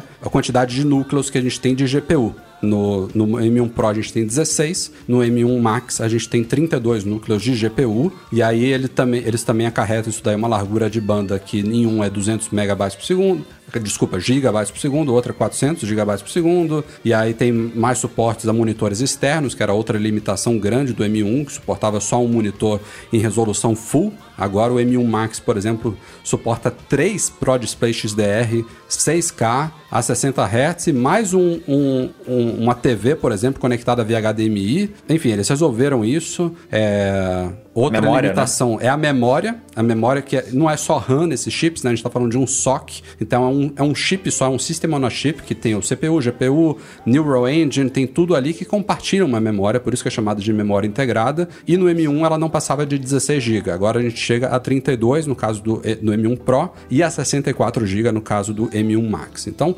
basicamente eles resolveram as grandes limitações que se apontavam no caso do M1 e veio com uma performance grande e com um foco ainda muito forte em eficiência energética. Os grandes, todos os, os principais gráficos que a Apple usa para comparar né, esses chips dela com a concorrência é o gráfico clássico de performance por watt. É o quanto que o chip entrega de poder ao mesmo tempo enquanto que ele está consumindo de energia. E essa que é a grande diferença aqui, porque a gente começa a fazer alguns artigos, inclusive polêmicos lá no site, comparando o poder de fogo que esses novos chips estão chegando, por exemplo, quando comparados a ofertas da AMD, Teve até um, um, post lá que gerou uma série de comentários engraçados comparando o chip ao poder do PlayStation 5, mas a galera esquece que a gente está falando de um chip que está dentro de um laptop que vai ter uma bateria de 15, 20 horas e que está consumindo quase nada de energia, entendeu? Esse é o grande trunfo que a Apple está construindo aqui. É, o, é, para mim ficou evidente que esses chips eles têm um potencial imenso e toda vez que a gente falava lá de fazer o sanduíche, juntar mais chips, é exatamente isso que a Apple está fazendo. Então, a, a tendência é que eles façam, cara, uma revolução no mercado absurda. Eu, se fosse o CEO da Intel, o CEO da AMD, não estaria cagando inteiro, assim, tremendo, falando assim, o que, que esses caras aprontaram, que eles não são uma empresa de core de chip, né? E, assim, eles entraram nesse mercado, teoricamente é um mercado que não dá nem para chamar de secundário, e eles vieram para tomar conta de tudo. Assim, o, o poder que esses chips têm hoje em dia, pela eficiência energética, consumo, entre outras coisas, é de tirar o chapéu, cara, é de tirar o chapéu. Assim, não tem o que reclamar, não dá mais pra gente falar, como a gente falava antigamente, ah, hoje a gente pode até falar assim, ah, nossa, a arquitetura é fechada, eu não consigo comprar é, placa e SSD fora da Apple. Foda-se, mas a gente não, não você não conseguia antes, né? Isso. Só que agora eu acho esse né? ponto que você falou, eu acho muito importante, porque agora eu acho que é mais justificável esse discurso Exato. da Apple de falar assim, olha só, escolha, escolha muito bem a quantidade de memória que você vai comprar, de SSD, porque assim, a gente está fazendo um SOC, a gente está fazendo um chip que é tudo, tá tudo ali dentro, tudo meu amigo. Então, para quem é mais ligado ao mercado que nem a gente, o discurso faz mais sentido do que antes, quando a Apple vendia as coisas separadas. Era possível você fazer um upgrade de RAM, por exemplo, no MacBook Pro. Tem muito tempo isso, mas era possível. É, ou trocar o SSD, né, botar mais HD. Antes do SSD era HD. E aí, de uma hora para outra, a Apple simplesmente resolveu mexer nisso tudo internamente para deixar o negócio, para deixar o, o, o, dispositivo mais fino, ou então para melhorar um pouquinho a velocidade, porque aí você solda as coisas à placa lógica, né, fica um pouco mais rápido do que simplesmente botar ali uma baia para você botar memória e tal. Então esse discurso para quem, para os profissionais antigamente falava assim, porra, você tá, você tá me dando muito pouco ganho e me tirando muita coisa, né? Porque você não deixa mais eu fazer upgrade de RAM, de armazenamento, nem nada, e tá me entregando muito pouco para isso, deixando meu notebook um pouquinho mais fino, deixando meu notebook, sei lá, um pouquinho menos pesado. Agora não, agora tem um discurso válido, né? Assim, ó, eu estou te entregando tudo pronto, você não tem como fazer nenhum tipo de, de mudança depois que você comprar. Mas, meu amigo, é, isso aqui é uma máquina que não tem. Eu não conseguiria construir. Eu não conseguiria construir ela se não fosse desse jeito. Tipo, eu tô te dando essa performance aqui de, em 15 horas longe da tomada, só porque a gente consegue fazer desse jeito. Não dá para fazer de outro hoje, jeito. Hoje, pra né? mim, cara, eu vou ser super sincero, eu comprei meu MacBook Pro, tal, do jeito que eu queria, meu sonho. É, mas hoje eu sou tão feliz com o meu MacBook Air M1 e eu, eu não me canso de lembrar do Rafa falando: ah, você não precisa de um Pro, não precisa de um Pro, não precisa de um Pro tal. Hoje, o que esse MacBook Air M1 me entrega é exatamente isso: é eficiência, portabilidade, não preciso ficar pendurado na porcaria do carregador. Você não vai ficar com o Pro. Você vai voltar eu não pro vou ficar. Exato, você, eu vou voltar você pro vai, porque... você, você não vai conseguir usar um décimo do que ele tem para oferecer, vai ser uma máquina mais pesada e que não vai, inclusive, durar tanto de bateria quanto é. Exato, exato. É, e, de novo, eu acho que a. a mais, mais entregar... defendendo o Breno, e aí não tem nada a ver com a personalização que ele fez, porque isso eu acho que ele não, não precisa mesmo. A tela, que a gente vai entrar aqui depois em detalhes, me parece que vai ser um. Que é do Caracoles. É, eu também acho. Você vai olhar para essa tela do MacBook Pro, vai olhar para a tela do MacBook Air, você vai falar, putz, agora eu tenho uma tela realmente profissional, né? Uma tela não, que, é outro patamar, que você olha né? para um e olha para outro e você fala assim, isso aqui tem não, muita é diferença. Igual usando, igual usando o iPhone 13 aqui Pro e usando o iPad Mini. Quando eu vou para iPad Mini, cara, minha tela faz, uh, daí passa uma meia hora, você fala, ah, ok, aceitável. Mas é, hoje a experiência que eu tenho com o meu MacBook Air, cara, ela é incrível, Rafa. Assim, é, é, imagina, eu acordo fora da bateria, consigo trabalhar, é, tava 10 horas da noite, eu tava sem conectar o cabo de energia no, no device, sem ventoinha, sem esquentar, sem nada. E a Apple só conseguiu chegar nesse ponto, né? Graças aos chips, graças ao M1. Então imagino que não vai ser de cara, potência, esses novos chips. Eu tô super ansioso para testar a máquina, por mais que eu possa não, não gostar e não ficar com ela no futuro, mas é algo que eu não deixaria de testar de jeito nenhum, de jeito nenhum. Então, parabéns para Apple. Por isso que eu falei, para mim esse evento foi avassalador e esses chips vieram para revolucionar o mercado e causar muito problema para os concorrentes de verdade. É, eu, eu, eu vou polemizar agora. Tava esperando chegar esse momento para polemizar. vou falar da minha visão Tá? Eu, eu sou desenvolvedor, eu tenho um foco muito específico no uso do computador. Venho de gerações desde o G3, G4 até chegar agora no M1. E devo dizer, primeiro quero dizer exatamente o que o Breno falou. O MacBook Air é, não pode falar palavrão aqui, é pode, demais. eu falo. Pode, pode que o Edu, então, pode que o Edu bota um pi aí depois. Você bota o pi aí. Incrível. É do, é do pi. É bom. Tá, é bom demais é leve. É, eu, eu, também fico o dia inteiro desconectado, é, como eu trabalho com desenvolvimento. No, eu, eu, eu, tinha dois notebooks da empresa, um 2017 e agora esse 2019. Ambos é, Intel, meia hora eu tinha que conectar na tomada, porque senão ele não aguentava hum. o Xcode para fazer o processamento. O, o M1, não sei, às vezes eu esqueço que está fora da tomada. O Xcode, o, o Xcode com Intel, quando, enquanto ele está pulando no dock, você já vai vendo a porcentagem caindo. Exatamente. né? É, você liga duas coisas aqui, quando tem que fazer gestão de código-fonte e o Xcode, pronto, acabou a bateria, acabou o processador, acabou tudo. E no M1 não, não, não tenho visto isso, já fiz teste de performance, claro, a gente está falando de compilação, eu ganhei um, dois segundos, não é grande coisa para um, para o aplicativo do Mac Magazine, por exemplo, acho que ele compila em 5 segundos mais rápido. Para quem não sabe, assim. o Cássio é o grande responsável pelo nosso app aí. Ó. Não falem mal, Esqueci por de... favor. Mas uma coisa que eu acho, minha opinião sincera aqui, é, depois posso até trazer uma outra história para vocês de vários anos atrás. Eu acho que a Apple também está tentando mudar um pouco esse conceito de ah, quanta memória eu preciso, quantos cores eu preciso para trabalhar trazendo um SOC da vida. Porque hoje, como desenvolvedor, a gente não fala faça alguma coisa na GPU, faça alguma coisa na CPU. A gente simplesmente fala faça. E aí o SOC se vira em descobrir aonde que ele tem que fazer, qual que é o melhor lugar e trazer a performance pra gente. Falando da aplicação normal, não vi, não é, games, né? Porque aí é, é outro assunto. Isso que já otimiza pro metal. É.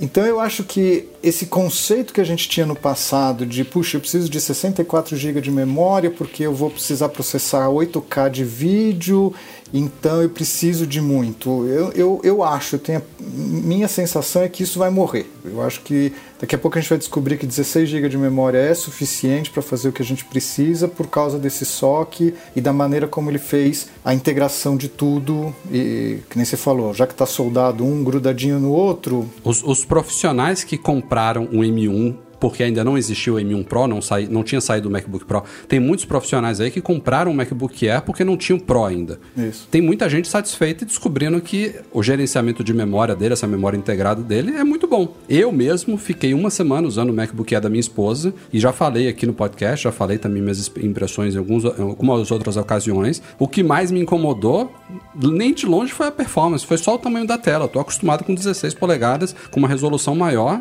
foi a única coisa que realmente me incomodou, que me fez ter que adaptar um pouco do meu uso diário da máquina, porque de resto, sensacional. Então eu acho que isso, isso vai mudar. É... E aí é que eu fico na dúvida daquela história que a gente estava falando, né? O nome, será que precisa começar a ter tantos núcleos, tantas diferenciações?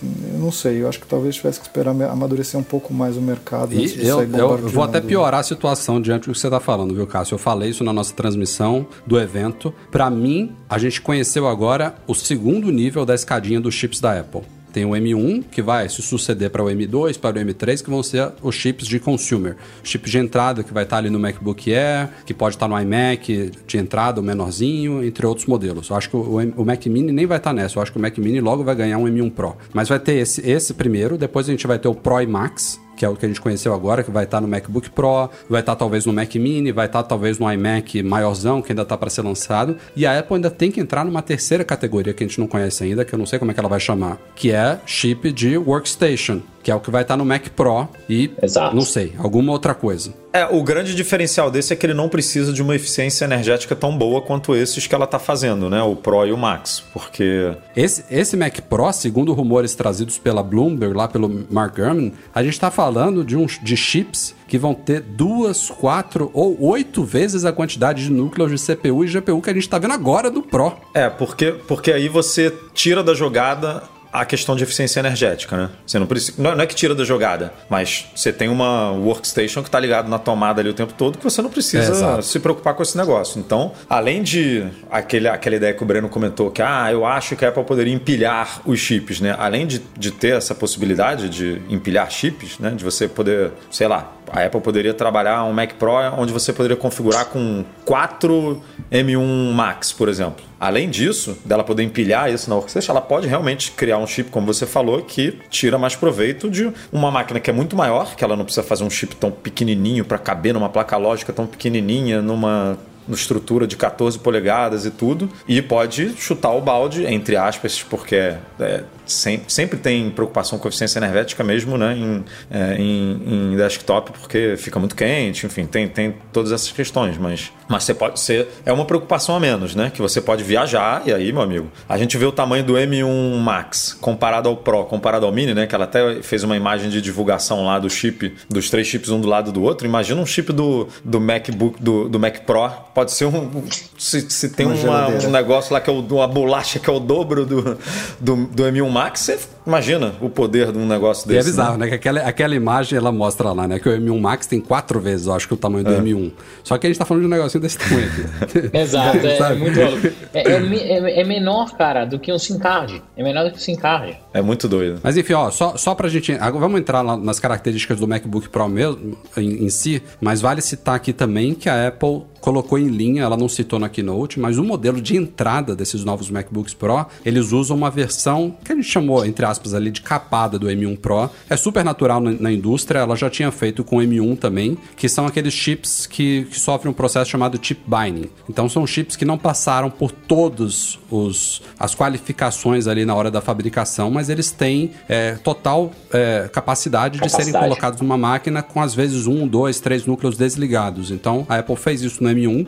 A gente tem alguns modelos de M1 com 7 núcleos de GPU em vez de 8. E agora também teremos um M1 Pro de entrada com 8 núcleos de, G- de CPU. A GPU continua. Ah, não, a GPU também é- tem dois Cai- núcleos. também cai em dois. É 8 núcleos de GPU, de, de CPU e 14 E núcleos 14. de GPU. Ah. São os modelos de entrada desses M1 Pro. Mas vamos lá, MacBook Pro. Chip, já falamos aqui, performance deve ser excelente, bateria deve ser animal. A Apple tá, no caso do modelo de 16 polegadas, prometendo acho que 21 horas de reprodução de vídeo. É acho que muita uma coisa coisa. assim. Mas vamos, ah, só um comentário antes de entrar no design. Pela primeira vez, eu acho, pelo que eu me lembro, você pode configurar um MacBook Pro de 14 do mesmo jeito do 16, né? E isso é Putz, muito isso aí, Isso, isso daí isso é é, muito- isso merece muito- aplausos. isso é Ela muito fez bom, com os cara. iPhones e repetiu agora Isso com o é muito MacBook Isso é muito bom. Você pode meter o M1 Max com 64, com 32 núcleos, com 8 TB de SSD na tela pequenininha, se você quiser ali ser Eu uma, fico ter com uma muito medo Edu, mobilidade. dela, dela não manter isso, cara, porque isso daí é a melhor coisa que ela fez nos iPhones e nos MacBooks Pro. E olha que, e olha, eu, eu tô olhando de uma forma genérica, porque eu, no caso do MacBook Pro, eu quero maior, mas me incomodava muito ver a Apple não oferecer pra galera que quer o menor É, as, mesmas, mas, as mesmas possibilidades. Rafa, eu vou te falar que eu fiquei na dúvida, configurando o meu, se eu pegava de 14 ou de 16, sabe? É, cara, Ah, você que tá eu- eu- acostumado com Era aí, teria tudo a ver pegar um de 14, ainda economizava uma grana. É, é, dava 200 dólares, eu acho. Quem quer mobilidade, cara, você foi o que você falou, o, o M1 Max você pode plugar em três monitores numa TV 4K. O cara que faz isso, não, não importa se a máquina tem 14 ou 16. Para ele é- pode ser até bom ter 14, porque ele vai ficar docado lá. E aí, para quando ele quiser fazer alguma coisa numa cafeteria, ele tem uma máquina menorzinha, mas, né, que bota ali na mochila e tal. Então, pela primeira vez, em muito tempo que eu me lembro, pelo menos, não, não sei, eu entrei nesse mundo Apple tarde, em 2005, então não sei como, como que era antes disso. Mas Tá, você tá velho, poder. Eduardo Marques. Você 2005. poder. Ah, eu sou novinho. Ah, velho. Você poder fazer isso é realmente. E, e foi o que você falou. No ano passado, o, o Max era diferente do Pro, né? No, no iPhone. Você tinha estabilização é, no sensor. Sensor shift, um sensor então, maior. assim, é, foi, foi muito. Foi de aplaudir em pé mesmo essa. Bem, pela bem primeira colocado. vez. E assim, beleza. Falamos dos dois tamanhos. O que, o, que, o que difere eles agora é o tamanho da tela e o tamanho da bateria. Porque de resto tem as mesmas portas, os mesmos chips e as mesmas possibilidades de personalização, como o Edu falou aí. Pode ser M1 Pro, pode ser M1 Max. O máximo de memória, SSDs que por padrão vem ou com 512 ou com 1 tera, mas você pode configurar com 2, 4 ou até 8 tera em qualquer um dos dois. E aí, design da máquina, é, é um novo projeto e a Apple basicamente voltou a 2015, gente. Voltou. Retrocedeu tudo de Voltou. errado que, que aconteceu de 2016 pra cá. Começando não nessa geração, na geração passada com o teclado, abandonou o borboleta e voltou para o tesoura. E agora todo o resto. Abandonou a touch bar, abandonou a ausência de portas. Acho que é basicamente isso, né? É que eu juntei, juntei muitas coisas. Vo- Voltou, voltou HDMI, voltou. É, então, eu falei de portas, a aí eu- é, é, faltou não, detalhar. Então, em vez da gente ter quatro portinhos USB tipo C Thunderbolt, agora temos três.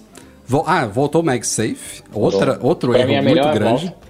E, e voltou bom, de um jeito bom. que a gente estava em dúvida, né? Porque quando a Apple lançou o iMac, que é um MagSafe redondinho lá, aquela a gente falou, cara, será que ela vai tentar fazer alguma coisa parecida? Ou será que ela vai realmente. Voltou igual o primeiro, né? Botou igual o primeiro, que, que era igual. é, ele ficou mais fininho, né? É, mais achatadinho, Sabe, mas é igual teve, o primeiro. Teve uma, teve uma galera, a gente colocou uma imagem comparando todos os MagSafes lá no Instagram, arroba Mac Magazine. Teve uma galera que perguntou, ah, como é, por que, que o primeiro MagSafe ele tinha abaixo ali do retângulozinho que conecta ao Mac, ele tinha o começo, no começo do cabo ele tinha uma proteção extra ali de plástico, né, Pra não tensionar. Ele logo na, na, na saída dele ali. Por que que no novo não tem isso? É porque agora o cabo é trançado. É, Todos os agora- cabos da Apple agora são trançados. Agora ele não vai abrir, né? Não vai partir romper. daquele ele jeito. não vai ficar quente e eh, rasgar ali na, naquela pontinha onde rasgava. É. Mas. Então temos MagSafe, ou seja, o- e é- esse é o MagSafe original, não é o MagSafe do iPhone que simplesmente serve para alinhar ali a recarga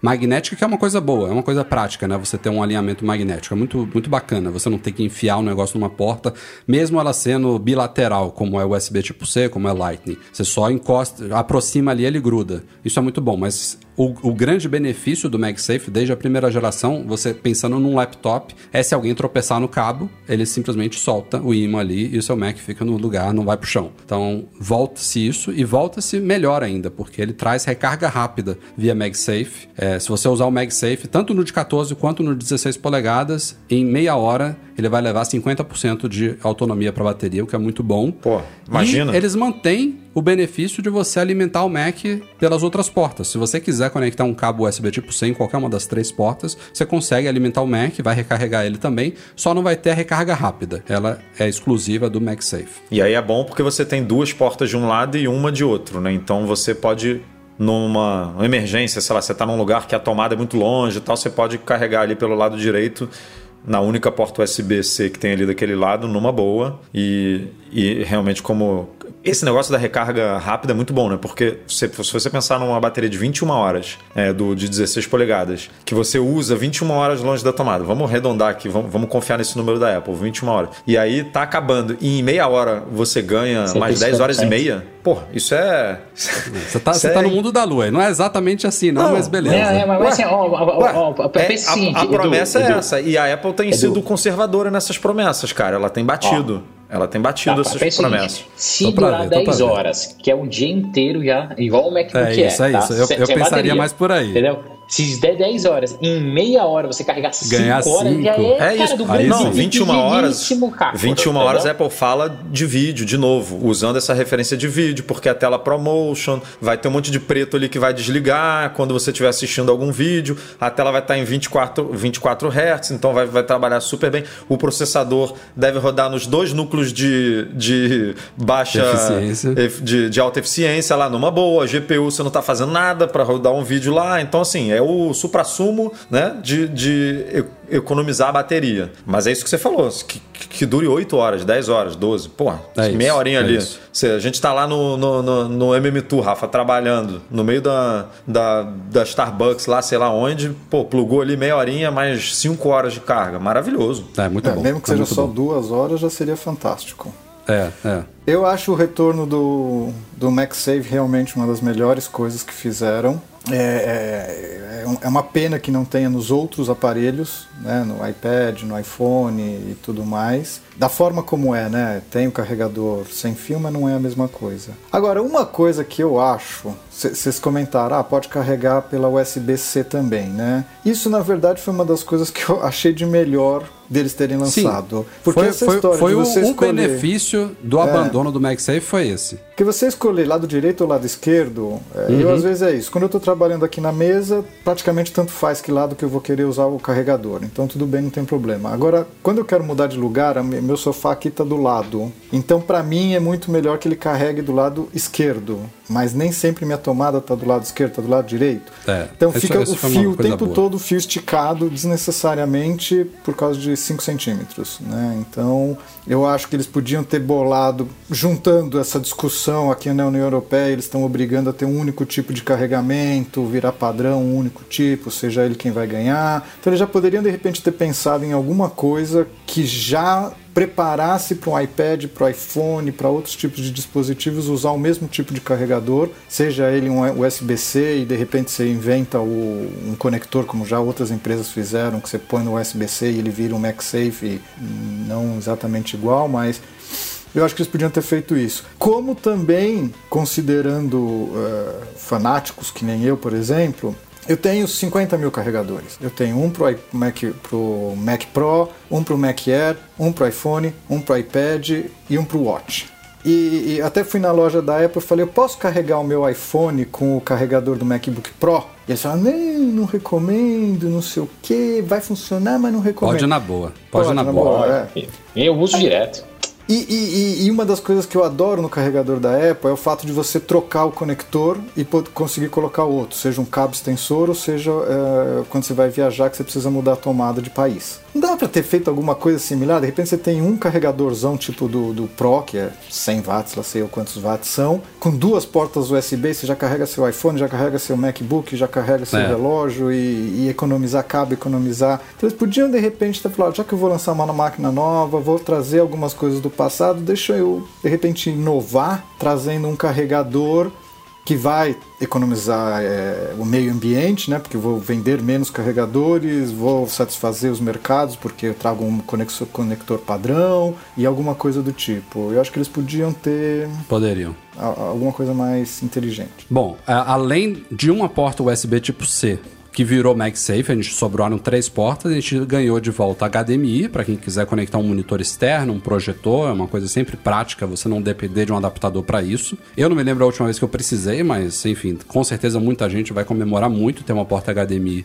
no, nos Macs, que eu acho que vai voltar também para outros Macs, uh, um HDMI. E isso é um benefício enorme para mim, slot de cartão de memória SD para descarregar a máquina e tal, pô, eu isso daí eu vou usar demais, demais, demais. É muito prático. Então, é como a gente falou, trouxeram de volta coisas que nunca deveriam ter saído do Mac. A Touch Bar, eu já falei várias vezes aqui, ela é bonitinha, é ordinária, divertida ordinária. em alguns momentos e tal, Não, o discurso dela, ali, né? mas, pô, as pessoas, eu... os profissionais adoram teclas Essa daí de foi cara de pau da Zorra, Então né? a gente resolveu trazer elas de volta e agora em tamanhos. então, como é que, é que ela falou em tamanhos? É, não é não, originais? Full size, né? Full size. É, full size. Putz, cara. Posso polemizar de novo? Posso os polemizar? discursos. Vai, claro. Cássio. Você gostava da Touch Bar? Eu vou te falar como desenvolvedor de novo. Tem muita coisa que a Apple faz e ela não divulga da maneira certa. Então, quando não chega no desenvolvedor, não chega no consumidor. Esse é o grande problema. Eu não tinha touch bar, e, ou seja, eu tenho computador, meu, meu pessoal é de 2014. E aí eu ganhei este novo dessa nova empresa 2019 com touch bar. Eu vi vantagem, sabe? Você tá, tô no Zoom, rapidinho eu consigo aumentar volume, diminuir volume, mutar, não preciso saber mais na tela onde é que está o botão de mute, ligar, desligar a câmera. Quando eu estou no Xcode eu consigo fazer algumas coisas nela, quando eu estou no editor de vídeo, o próprio chaveamento de tabs no Safari. Só que é isso, se não chega no desenvolvedor, o desenvolvedor não explora isso no aplicativo dele e consequentemente não chega no consumidor, o consumidor não vê vantagem e acaba pedindo para voltar. Né? Para mim me incomoda muito mais essa história dessas teclas físicas aqui, que não sei para que, que serve, F1, F2, F3, não tem utilidade nenhuma. Não, são teclas de função. Elas, é, a única elas não que eu uso é F1, aumentar né? e diminuir volume, só. As outras não, tem, tem tecla para o mission, mission Control, tem Nada, tecla para... eu uso tudo multitouch do Não, agora tem Spotlight, tem... É, Spotlight. Até chamar emojizinho, agora você tem, né, na, na, na, tecla, mas não é lá em cima, é lá embaixo. Não, né? embaixo, é na, né? É na... Então, assim, é, eu, é... para mim tinha alguns propósitos que eu achava ela divertida, eu achava ela útil, mas no geral o que, o que, o que eu acho que não deu certo na Touch Bar foi, primeiro, o fato de você ter que olhar, como ela é variável, ela é dinâmica, você não tem como usar ela sem você bater o olho. Não é um teclado que você sensivelmente ali você no dia, você, você sabe onde está cada tecla, você não precisa olhar. Você tem que sempre olhar para a touch bar porque a depender do aplicativo que você estiver usando, ela tá diferente. Isso. E para mim, uma coisa de usabilidade que sempre fez falta nela foi um feedback áptico, né, que a gente chama. Uhum. De você ter uma, uma pequena sensibilidade de estar tocando num botão e não simplesmente batendo numa superfície de vidro ali. Que eu acho que seria uma evolução se ela tivesse dado certo. Eu acho que ela talvez cresceria um pouquinho, ganharia um pouquinho mais de definição ali, porque ela não é muito retina embora pareça, e ela ganharia um feedbackzinho, alguma coisa do tipo. Mas morreu antes disso. É, e pensando é, no, nos notebooks maiores, né, de 14 e 16 polegadas, espaço na, na case você tem. Então poderia ter crescido um pouco. Poderia, é, poderia. Pra, pra Mas pelo menos eles mantiveram o mais importante da Touch Bar, que é o Touch botão ID. Touch ID ali na direita. Aliás, é, no meu modelo aqui, eles já tinham corrigido uma outra coisa que eu odiei na primeira touch bar, que era o ESC, que ficava na touch bar antes. É, e o ESC nossa, é uma tecla que você tem que dar uma porrada. Você tem que dar uma porrada física Nas primeiras touch bar, ele era dentro da Você tem que dar uma horrível. porrada física para você quebrar o teclado, que nem o, o Rafael quebra todos os teclados de Mac ESC, desde o ESC 2016. mas vamos lá, ó. O que vocês acharam do design? A gente já vai chegar na tela que tem outra polêmica, mas vocês acharam bacana? Uma coisa que eu achei um pouquinho esquisita na parte de, externa dele foi os pezinhos embaixo. É. Eu tô para ver fisicamente como é que é aquilo o, ali, mas eles deram uma ênfase pés... grande que ela é Eu só tenho uma teoria para os pés que é para o sistema de refrigeração, para ele é. ter uma é, melhor não, circulação é de ar. Eles elevaram um pouquinho a máquina ali para refrigerar melhor. Mas, mas eu tô na dúvida se... O bagulho esquenta. É, ou não, não, Edu, mas o que eu posso... que eu tava conversando até com um amigo que é engenheiro tal, mecânico, que eu mandei para ele, falei assim, pô Ralph, dá uma olhada aí, isso ficou feio. Ele falou, não, Breno, sabe o que pode ser? É para melhorar a eficiência energética para que as ventoinhas não façam barulho. Que antigamente a gente Ou nem liga as ventoinhas. Exato, é, é, ventoinhas mais potentes para puxar mais ar, aumentando o fluxo de ar natural ali, precisa de menos esforço, então pode ficar um computador mais silencioso, não sei o que. Ele até fez referência a carro elétrico, daí ficou brincando. Mas eu achei horrível, assim, é óbvio, ah, voltando a 2015 e tal, mas o design inteiro dele eu achei horrível, feio. O que dá a impressão. em cima do teclado, cara, achei o teclado pequeno, apertado, não sei. É, tá feio, tá feio. O que dá a impressão é que o fundo não encosta, né? Na, na mesa, digamos assim. Que antigamente poderia encostar e poderia fazer isso tudo que você falou. Que agora eles levantaram a ponto de, do ar passar ali embaixo é. numa boa, né? E aí dá, você dá, tem uma impressão. Pra você enfiar uma folha A4, é, né? ele então, desliza ali por baixo. E aí você tem a impressão de que o Mac é, é, mais, é mais grosso, né? Porque a, ele é um pouco mais grosso, realmente. É, ele cresceu um pouquinho, mas com o pezinho, como o pezinho é alto, te dá a sensação de que ele é maior do que ele é realmente, né? Uhum. É, e eu acho que o formato dele, que é a, a baulada ali embaixo e meio reto em cima, assim, é, ele, é um, eles até rolaram umas imagens aí no Twitter e tudo comparando com o PowerBook né? É, que ele é bem parecido. E é isso, você realmente voltou. O, o assim, teclado, com... né? O fundo preto no teclado. Não, o fundo preto e o desenho da, o, o desenho das laterais quando o Mac tá fechado, é, tudo isso O fundo preto remete no um pouco teclado ao- também remete ao, ao É. PowerBook antigo. E o fundo preto, a gente sabe, né? Que ela vai trabalhar agora com branco a linha doméstica e preto a linha profissional. Porque o MacBook Air no ano que vem vem com tecladinho branco, o iMac já tem tecladinho branco. Então ela quer deixar bem. Bem é, evidente. É bem evidente assim: máquinas coloridas com teclado e borda branca em volta da tela, linha doméstica. Máquinas cores sóbrias com teclado preto e tudo mais, é linha profissional, né? Então eu achei legal o teclado, me parece, me pareceu bonito assim e tudo. Eu curti. É, eles falaram que tem um aspecto meio mecânico, né? Não sei como é que é, a digitação se mudou alguma coisa nesse sentido, porque eles falaram, tro trouxemos um, um feeling, né? De meio de meio de teclado mecânico e tal. Então não sei se mudou o tesoura, que voltou a ser tesoura, mas não sei se eles fizeram algum tipo de adaptação ali, a gente tem que testar. Ah, isso eu não sei. Mas tá, nem- na teoria melhorou também um pouco a retroiluminação e tal. Mas assim, o visual me pareceu realmente que voltou. Você falou que ah, o Mac agora voltou para 2015, né? De conectividade. Esse não voltou mais ainda. O visual me parece que voltou mais ainda, sabe? Ficou uma-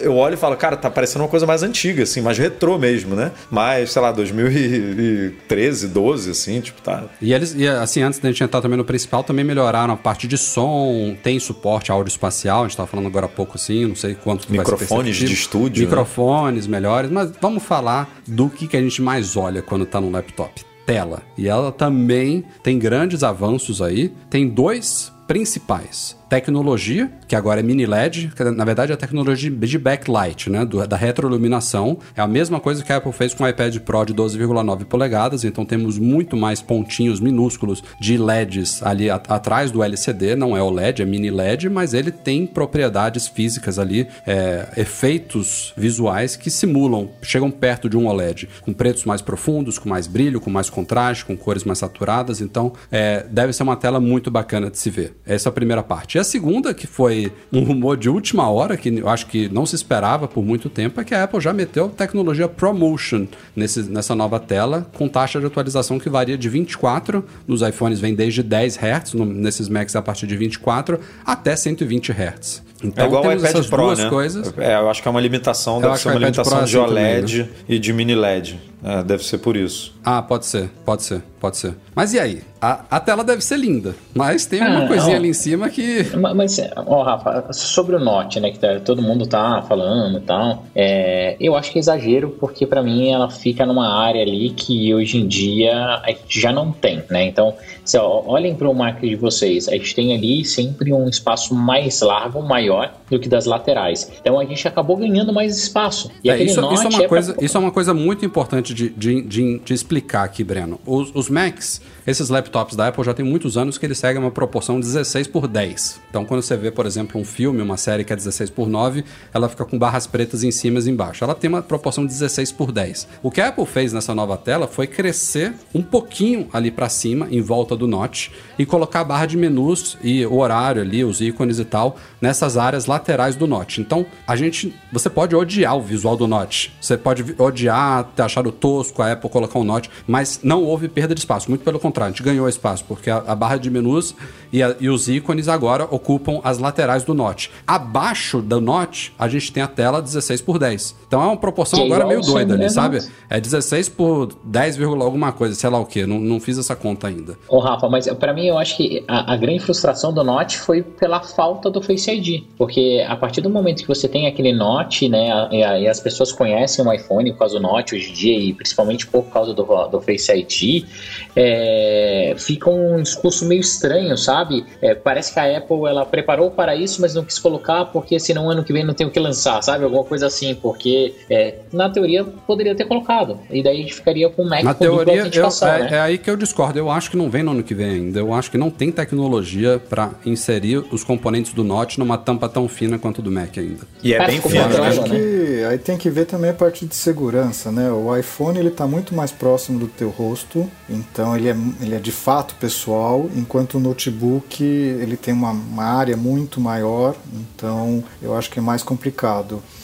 Eu gostei do, do desse ganho de tela. A, a, tela em si ela é maior, né? A gente tem uma borda preta aqui no nosso Mac considerável. É, eu ela acho que é um de ganho 3 muito... milímetros e meio, eu acho agora, é. no novo. Eu acho que é um ganho bem-vindo, porque realmente essa barra de menu é algo que muito desenvolvedor que eu converso, por exemplo, ele está sempre full screen, sempre porque esses menus a gente quase nunca usa. Então é um ganho bem interessante, né? Você ganhar é, no iPhone a gente calcula em torno de 24 pixels, é, aqui no Mac eu não sei quanto que vai ser o, o ganho do Note. Se eu não é... me engano, em, em, em pixels mesmo, é, depende também da resolução retina e tal, mas são 74 pixels de altura ali. 74 é, é mais do que uma linha de digitação, o que é, é, é, considerável. Eu achei muito bom. Eu quero ver como é que vai funcionar é, nos aplicativos que tiver um menu muito grande ou você já tiver na, na outra lateral mostrou. ali a quantidade é, já é, mostrou? Quando, quando o menu for muito grande, ele vai dividir, vai passar partes do, do menu para o lado direito do Note e o mouse, o cursor do mouse, ele passa por debaixo do note. Então, dá para você esconder o cursor, sabe? Se você levar ele para cima, você, uhum. consegue esconder É, não é uma barreira, não é, não é que ele vai bater no note. Ele, não, dá, ele não pula. Tipo, vai... é, ele não, é. é. E, e, e, que nem o Breno falou, não me incomoda. Não me incomoda Também nem não. um pouco. Eu, tanto no iPhone quanto no Mac, eu não vejo essa barra em cima. Está sempre focado numa certa área. Não, e, e os tela. aplicativos, como você falou, os em tela cheia, se eles quiserem, eles vão poder colocar uma barrinha preta. Põe que no mini LED preta. vai ser um preto bem preto, que vai esconder o Note também, que é uma outra alternativa também em apps que rodem em, full screen. E, e quando estava fazendo a apresentação disso, não sei, foi uma coincidência, praticamente eu consegui ver o meu Mac com o deles. O ganho de tela é gigantesco, é gigantesco. E agora eu posso falar, agora eu posso falar uma coisa que daí vocês têm que me, me falar, puta, Breno, você tem razão.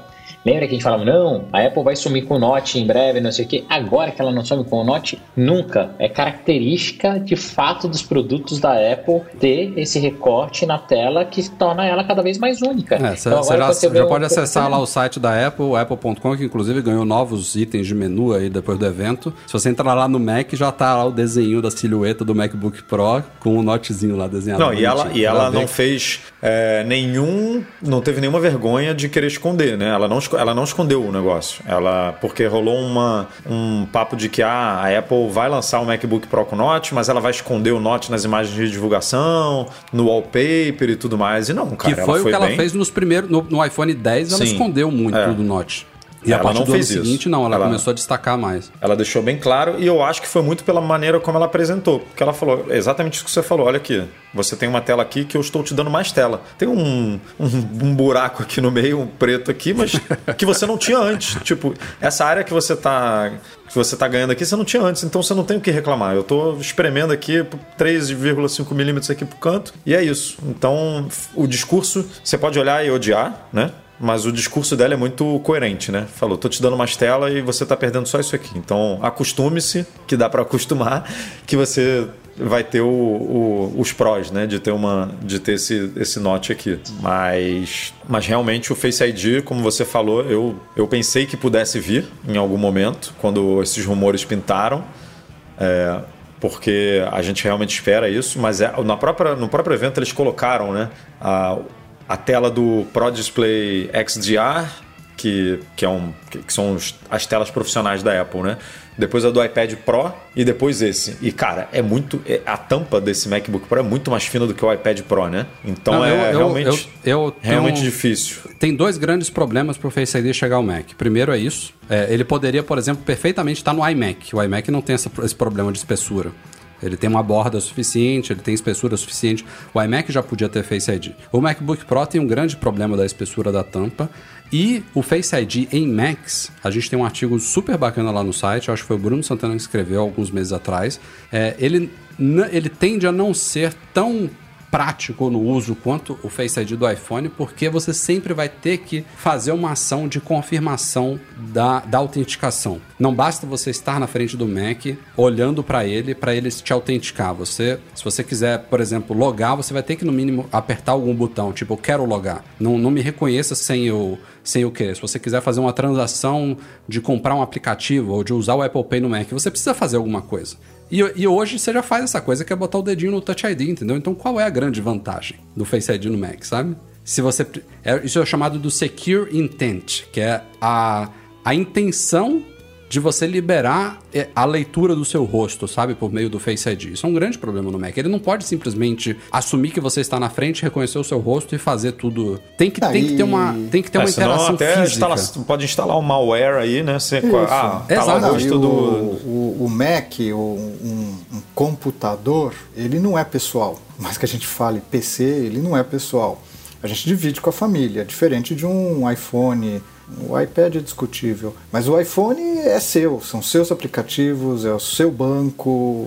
Os aplicativos são desenvolvidos pensando numa única pessoa. Os computadores não, tanto que você não tem um aplicativo para banco, você entra num browser. Aí você imaginou, você entrou lá no browser, aí ele te reconheceu e tu, alguém entra no seu banco porque reconheceu tua cara e faz tudo o que precisa ser feito. Então eu acho que realmente no computador não, não faz sentido você ter o Face ID sendo que você tem o Touch ID que realmente é, é prático, você já está lá com a mão no, no, teclado mesmo, é só deslocar um pouquinho o dedo, você já, já autentica e pronto. É diferente do iPhone, que às vezes você tinha que levantar para ver, pegar. Não, eu acho que o, o computador tá, tá resolvido essa história de autenticação. Mas eu entendo, a galera olhar lá o Note e ficar puta decepcionada. Pô, o Note, a Apple criou o Note no iPhone para o Face ID. Como que agora ela me coloca o Note no Mac e ele não tem Face ID? É, é compreensível a decepção, mas é um pouco a mais frustração. complexo do, do que para. É.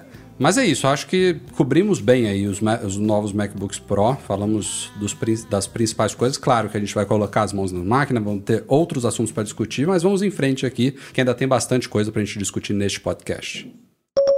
Bom, e claro que os preços desses novos Macs, eles subiram nos Estados Unidos, ali em média de 100, 200 dólares, esses novos MacBooks Pro. No Brasil, com a alta recente aí, também aumentaram. Se você configurar o MacBook Pro de 16 polegadas no talo, que é um chip M1 Max, com seus 32 núcleos de GPU, com 64 GB de memória, com 8, 8 TB de SSD, Acho que é só isso, né, Edu? Não tem mais personalizações. É. Eu acho que é, é o chip, memória e SSD. Ah, você pode pedir para instalar um Final Fantasy é, não, nem, é, nem incluímos isso, esse software. Nem incluímos São esses isso. três aí só. Essa máquina nos Estados Unidos deve estar o quê? Uns 6, 6 7 mil dólares, se eu não me engano. Essa top personalizada. No Brasil, ele vai custar 78 mil reais. Cara, assim, Rafa, imagina, imagina quando vierem os Pros, né? Mesmo. É, né? Imagina. O Mac Pro. Imagina, Agora, Cássio, deixa eu só te interromper que 78 mil reais tá quase que não é mais preço de carro no Brasil, viu? Porque carro popular no Brasil já tá quase passando disso. tá bizarro. Tá, tá tudo muito caro no Brasil. É, assim, a, assim, a, gente sempre fala mal de preço da Apple e tudo, mas é isso, cara, tá tudo muito caro. No, no, no, no dia do evento, na segunda-feira, o pessoal já foi buscar alguns notebooks parecidos, assim, com configurações parecidas. Buscaram um gamer lá da, acho que foi da Razer, não sei de que, que tava à venda no Mercado Livre por 30 mil, que é mais ou menos o preço aí, é, base do, do, dos novos modelos. Então, infelizmente, é, muita coisa é precificada em dólar, né, nesse mercado. O dólar tá batendo aí na casa casa de quase seis, a gente está tá sofrendo, tá? Não tem muito o que e já fazer, tem não. até um levantamento aí que a Nukeni, não sei se é assim que fala, uma empresa que faz uns levantamentos aí de preços no mundo inteiro, a gente já tinha falado de outros levantamentos deles, os caras fizeram de novo com o MacBook Pro e com os AirPods de terceira geração, e claro que o Brasil tem os mais caros do mundo de novo. E assim, é, é bizarro, você fez o post, né, Edu? O é, Brasil tá lá no fim da lista. É, a escadinha é ingrata, né? É, é um, é, tem um abismo, né, do é. Brasil pro penúltimo, né? Vamos supor, o preço é o esse ranking deles, eles pegam os valores em dólar em vários países, já convertem para real e apresentam os preços em reais. Então, por, nos Estados Unidos, estou chutando aqui, tá? É, o MacBook Pro de entrada começa em 14 mil reais. E aí tem umas, vários países lá. Aí tem vai 14 e pouco, 15, 15 e pouco, 15, 15, 15 muito, 16 e pouquinho, 16 e médio, 16 e muito. Né? Aí vai até acho que 18 ou 19. Aí no Brasil vai 24. Tipo, é, do, do, penúltimo, que está em 18 ou 19, para o último, que é o Brasil, é um. Assim, caberiam muitos outros países, sabe? É um, é um pulo que você dá, é um abismo. E aí, cara, não, de novo, não é só Apple, né? Mercado de carro, mercado de tudo. Aí que você, você pega um carro popular, como o Rafa falou, hoje em dia custando 80, 90. Isso é popular aonde, né? Um golzinho custando 80 pau. O gol antigamente, né, era o primeiro carro de muita gente. Hoje, quem, quem, que vai conseguir comprar um carro por 80 mil com, com 20 anos? Tipo, é, é muito difícil, cara. Tá, tá, tudo muito ruim. E ó, só aproveitando o gancho aqui, para antes, antes da gente ir para a próxima pauta, esses Macs é um claro exemplo de se você seguir nossas dicas de nômade, de Zip for Me, a conta fecha e fecha lindamente. Você vai comprar esses Macs nos Estados Unidos, você vai pagar um dólar muito justo com a Nomad, é, com spread baixo, com IOF baixo, com cotação de dólar comercial. Você vai mandar para Zip4Me sem pagar o imposto local nos Estados Unidos, vai importar para o Brasil, vai pagar os devidos impostos e você vai economizar uma grana e vai receber na sua casa. Vale fazer essas contas, consulta lá Nomad, consulta Zip4Me, usa os nossos cupons que você economiza mais ainda, tem cashback, tem desconto, tem não sei o que. Mac Magazine 15 na Nomad. É isso, Edu? É, Mac, é, Magazine... Mac Magazine 15 na Nomad na hora de abrir a conta e MM15 na, na Zip4Me. Na Zip4Me, na sua primeira remessa lá também para você, no seu primeiro Pro... shipping, né? Se quiserem investir, façam, façam essas continhas que vale muito a pena, é, mesmo, mesmo, e aí tem que considerar isso, pagando todos os devidos impostos, frete, seguro para o Brasil, vale a pena. Ó, a gente estava na polêmica aqui de Note e já tem rumor sobre os próximos MacBook Air, que aliás poderão até voltar a se chamar MacBook. Eu não boto muita fé nisso não, porque eu acho que o MacBook Air é uma marca muito forte, mas tem leaker aí falando da, da do, do, retorno de MacBook pu puro. Mas a gente já meio que sabe, tem rumores aí de que o MacBook Air deve seguir a linha iMac e ganhar novas cores, né? Talvez umas 5, 6 cor coresinhas diferentes de MacBook Air. Pode ter um design atualizado ali, abandonando aquele, aquele design clássico do MacBook Air de, de de é, wedge, né? Como é que é em português? A gota, né? Que a gente chama. É, cunha, né? Cunha, Aquela, gota. Aquele, ah. É, ele vem, ele vem mais grossinho, vai ficando mais fino, pode ser que ele fique retinho também nessa nova geração. E já fala-se de Note também no MacBook Air, gente. Ah, mas faz é sentido, né? Faz, faz todo sentido. Você faz todo um... sentido e, e agora eu vou falar polêmicas aqui de novo, tá? Polêmicas, polêmicas. Eu acho que esses MacBooks coloridos, eles vão chamar MacBook. E o MacBook Air, ele vai ficar mais para a linha de quase um Pro. Eu acho que a Apple tinha que matar o nome Air mesmo, inclusive no iPad. Tirava esse iPad de nona geração no ano que vem, botava o iPad Air como o iPad e aí devia é matar até nos AirPods, devia virar tudo pods agora. o Edu odeia o.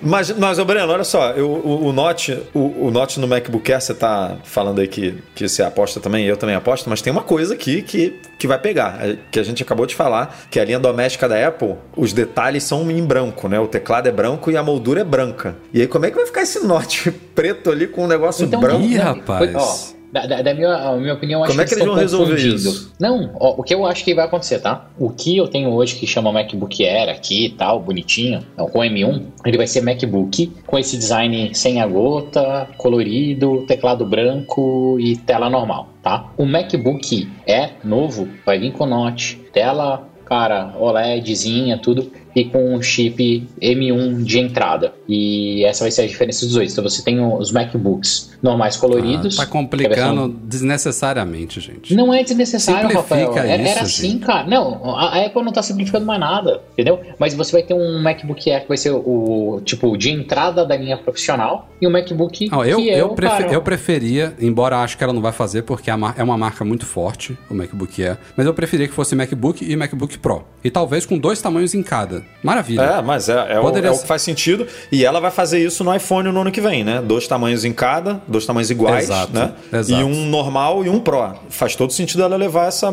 É um iPhone normal e um Pro, só que e os um dois com um, normal, um, um, menor e um Max, né? Exatamente. Ela poderia fazer isso na linha, do, na linha de, de é. notebooks também. Do, duas linhas, poderia. dois tamanhos. É, agora, isso que o Breno falou faz um pouco de sentido, porque dependendo das, das tecnologias tecnologias que ela colocar no Air. Eu não acho que um Air, por exemplo, vem com mini LED. Eu acho que a Apple vai continuar com LCD, é, com, com a, com Embora a o Licker hoje tenha falado que sim, né? É, mas porque Aquele aí encarece, encarece muito o produto, né? Um mini LED. E aí eu acredito nisso que o Breno falou, de manter esse atual vendendo para ele custar 999, sei lá quanto, para deixar ali no patamar baixo. E o MacBook Air vai subir um pouquinho, ou, o MacBook, né? A gente não sabe o nome. Ela vai subir 100 dólares ali, 200 dólares, que nem ela fez com os Pros, para ela ir levando né, o preço dos produtos sempre mais para cima. Porque é, mas, mas se ela, dependendo da tecnologia que ela, se não viesse com uma tela dessa, porque eu acho que o, o, principal é a tela mesmo, porque o Air ele não tem, ele não vai ter essa oferta de conectividade, não vai ter HDMI, não vai ter slot para cartão, quem quer isso tem que ir Poderia ter HDMI pelo menos. É, eu acho que eles vão manter HDMI só o USBzinho poderia. ali, meu amigo, é só, esse é o computador wireless, tipo, é, você tem ali o cabinho só para verdadeiro tal, portátil. É, talvez o MagSafe, MagSafe. né? É, o MagSafe, MagSafe e o USB-C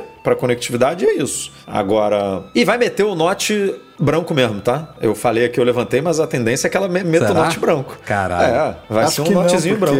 Aí vai ficar esquisito. Se tivesse um vídeo que tem tela preta no fundo, o note vai ficar aparecendo. Mas aí ele vai atenção. fazer o recorte, né? Embaixo do note, do mesmo jeito que. que... Sim, mas aí o, o note é branco. Então mas é porque vai ter que acender a tela branca. Ah, a é, mas é porque branca. a moldura vai ser branca, entendeu? A, a, a tendência que estão dizendo é que a, o, a moldura vai ser igual a do iMac, vai ser branquinha. E aí o note ele, ele vai, vai, só... de, vai ter que deixar a faixa em volta da tela branca acesa ali também para esconder mais ele. Não dá vai certo horrível. isso, cara. Não, não vai funcionar não. Espero é que não, espero que não. Mas, cara, olha como a Apple falta coerência nela, porque hoje em dia a gente viu, a gente, a gente aplaudiu agora há pouco aqui ela ter deixado o iPhone 13 Pro e o 13 Pro Max iguais, diferenciando tamanho e bateria, e ela acabou de fazer a mesma coisa no MacBook Pro. Por que, que ela não chama, e eu não quero isso, por que, que ela não chama o MacBook Pro de 16 de MacBook Pro Max? Por que, que ela tem dois MacBooks Pros, um de 14 e um de 16, e não pode ter dois iPhones 13 Pro, um menor e um maior? É uma falta de coerência que. É, pô, porque eles querem fazer tudo complicado.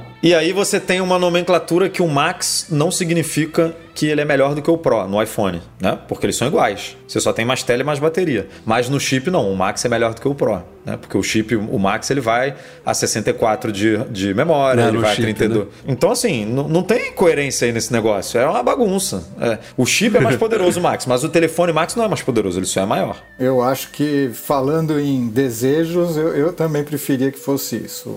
Um iPhone, depois você só escolhe o tamanho de tela. Lógico. E um MacBook eu também não entendo. Depois até se der, se vocês quiserem, a gente podia fazer um podcast só sobre para discutir personal e pro.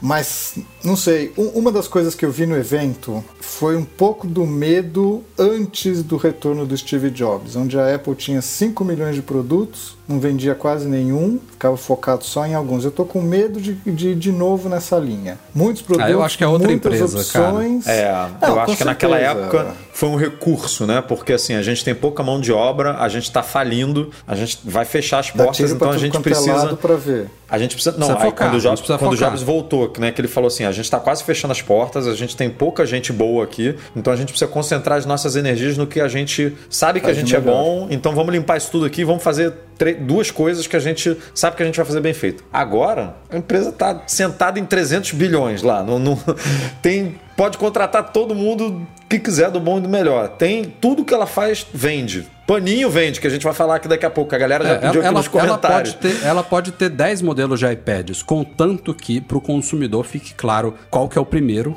qual que é o segundo, qual que é o terceiro, o que, que eu ganho mais investindo 100 dólares a mais nesse, 300 dólares mais naquele. É, isso é uma o coisa que eu acho problema difícil. é algumas linhas, Exatamente. algumas linhas não estão bem, bem organizadas. Não é o problema de você ter um iPad que vai de, vai de 300 a 2 mil dólares. Você não pode pular. Se você tem essa variação de preço, você precisa ter um de 300, um de 400, um de 600, um de 800, um de 1.200 até chegar a no linha, A linha do iPhone, por exemplo, a gente está cheio de opções, mas ela, ela tá bem organizada. Você tem o SE, você tem o você tem o 11, você tem o 12, você tem o 13 e você tem o 13, é. o 13, tipo, o 13 Pro. Ela tá numa escadinha que faz muito sentido. É o iPad eu acho meio confuso também e tal, mas os AirPods, por exemplo, que agora cresceu, eu acho que tá tá num, né, faz um sentido legal. Segunda geração, terceira, Pro, Mac, tipo, uhum. tem uma tem uma tem uma coerência ali, inclusive tem. mantendo produtos antigos na linha, né? Que no iPad a gente, no, no iPhone a gente vê mais, no, nos AirPods agora a gente tem um só antigo, o resto é absolutamente tudo novo. Mas você tem uma escadinha ali que faz sentido. No iPad realmente é muita bagunça, é, mas eu acho que é isso. A Apple tá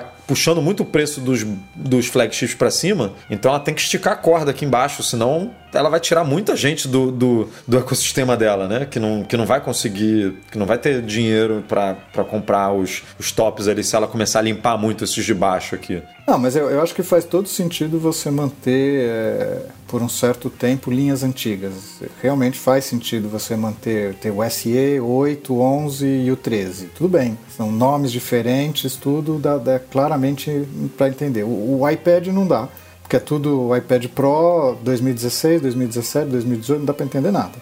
O Mac poderia ir para uma linha similar. Você quer manter alguma coisa antiga, então tá, você tem alguns modelos antigos, mas na linha nova, de repente, é isso, ó, é MacBook. O que, que você quer dentro dele? Que tamanho você quer de tela? Primeiro, 14, 16, 11, lá sei eu quais são as linhas. E depois, que processador que você quer? Ah, eu quero o M1, eu quero o M1 Pro, e também não fez sentido chamar de M1 Pro e M1 Max. Chamaria de outra coisa. Aí você tem uma linha só de produto. Aí você só escolhe qual a potência que você quer dele. É muito confusa essa história de 5 mil nomes e tudo mais. Espero que ela não piore, que ela só melhore, porque algumas estavam ruins, melhoraram. Vamos ver se ela mantém esse ritmo. Não quero que no ano que vem volte o iPhone Max ser diferente do menor, MacBook Pro também. Tá, tá, tá no caminho bom, eu acho. É, porque depois você confunde tudo. Aí você tem o iMac, Mac Mini, o Mac Pro, aí você já não sabe mais para que, que eu preciso de um Mac Pro se eu tenho um iMac com essa potência toda e começa a confundir. Ah, não sei, eu acho complicado.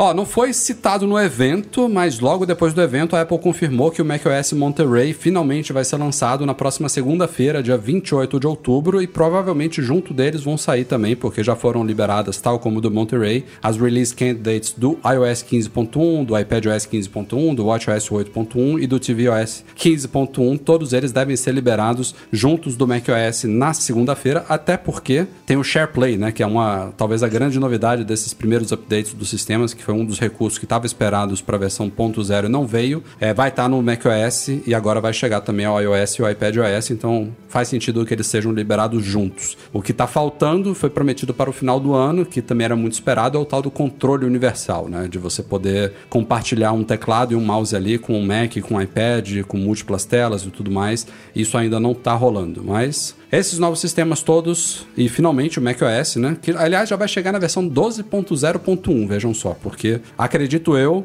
que os MacBooks Pro já tinham instalado o 12.0 neles, os que estão saindo de fábrica, os primeiros. E aí mexeram lá para release candidate, não sei o que, já tem que lançar como 12.0.1, porque quem, quem ligar o MacBook Pro novo já vai ter um update para aplicar nele, que é diferente da 12.0. Mas enfim, detalhezinho idiota, ele vai ser lançado como 12.0.1. E uma coisa interessante é que a Apple decidiu reverter aquele design polêmico das abas do Safari, tanto no Mac quanto no iPad. Então, por padrão, ele volta a ser exatamente como era antes, só que ela está mantendo nos ajustes as preferências daquela aba compacta e com aquele visual que muda de cor, dependendo do site que você está visitando e tal, mas o padrão vai voltar a ser. Voltaremos para abas. o velho, urgente. Voltaremos para abas, né? Porque o que estava antes ali não eram abas, era é. qualquer coisa menos abas. Não, não é aba. Eu gostei.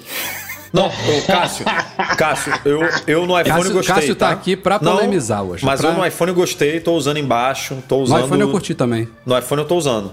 Agora, no, no Mac, também. No, no Mac é, é, é o... derrota, derrota. Vamos lá, vou voltar um ponto. É, assim que terminou o anúncio, eu abaixei o release candidate do Monte Rey. Não deveria fazer isso, porque ainda é quase beta, né? E uma coisa muito interessante aconteceu. Ele instalou o Monte Rey. Eu fui lá, about, ele mostrou a versão beta e logo em seguida ele falou: tem uma, uma atualização. E aí ele já instalou a 12.01, uh, é, 12.01, 12.01. É isso. É isso. É, então acho que sim, confirmo o que você está falando. Acho que semana que vem vai sair a 1201 e já vai ser a padrão. A das abas eu, eu habilitei ontem.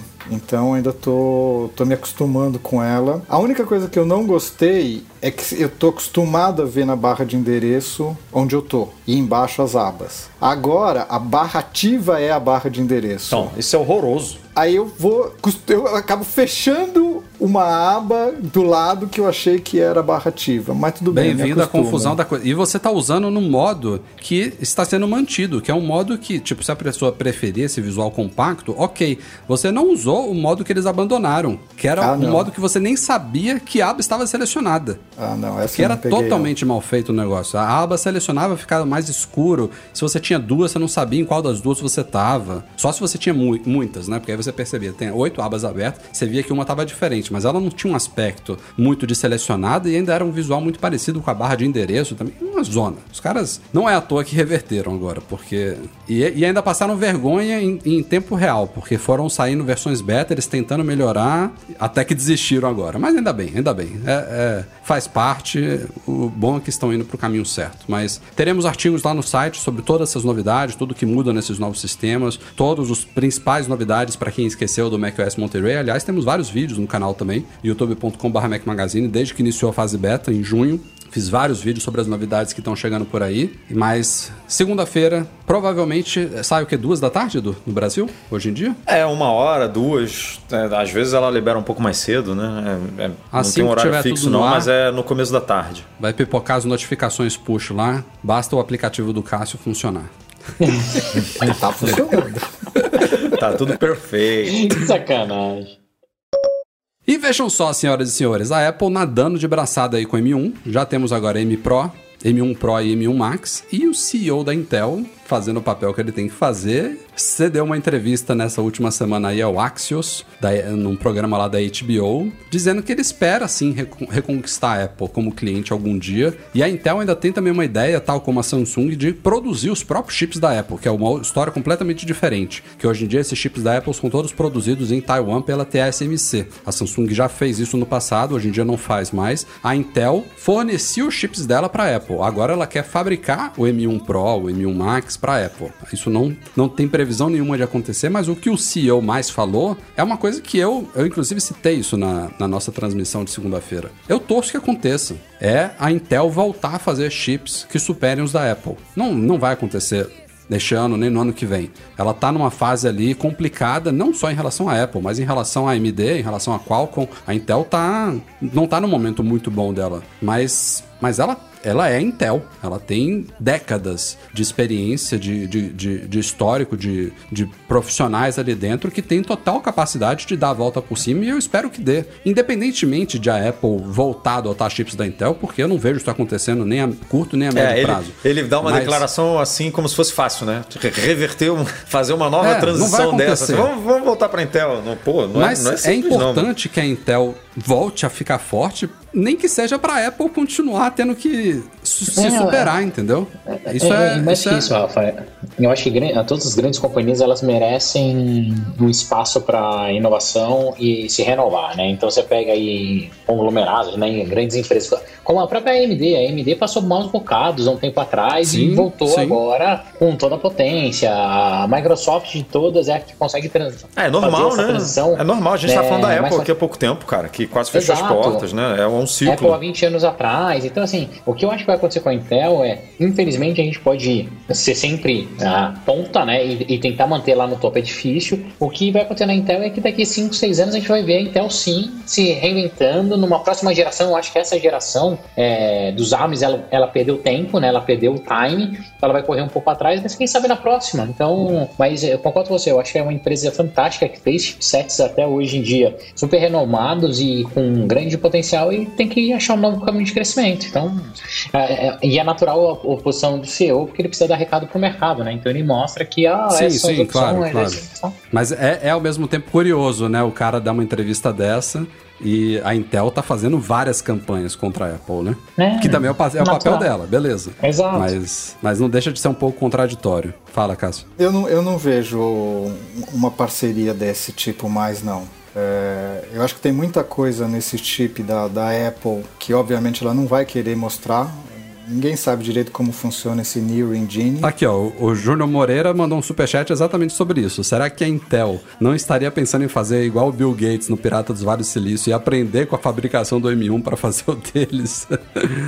Mas acho que o, o, papel principal da Intel, ela é uma empresa fabricante de chips. Ela não vai querer ficar amarrada a, a uma empresa. Para ela foi muito bom, para a Apple foi muito bom, mas assim, a Intel, assim como a IBM na época, não mudou nada. Elas falaram: eu tenho esse processador, você quer comprar de mim? Beleza, você compra. Até a hora que a, Apple, por ser esse ecossistema fechado e, e, querer otimizar tudo dentro dela mesmo, virou e falou: olha, nenhum desses dois processadores está me atendendo mais, nem da IBM, então eu vou para vou a Intel A IBM continuou produzindo PowerPC e tem ótimos processadores, mas nunca atendeu mais a demanda da Apple. E a Intel também, e se a gente for considerar, eu não sei mais quais são os números, mas o Mac hoje atende quanto por cento do mercado? 7, 8, 10% do mercado? Não passa disso. Não 7, passa disso, ou seja, a Intel na verdade tem 90% do mercado. Ou mais, né? Porque eu tô falando de PCs. Quando vai para servidores. tem a AMD tem- também, né? Eu não sei qual é a participação da AMD hoje em dia. Mas se você for pegar a participação de servidores, ela tem 100% praticamente. Então, eh, eu não vejo muito. Eu acho que foi uma jogada de marketing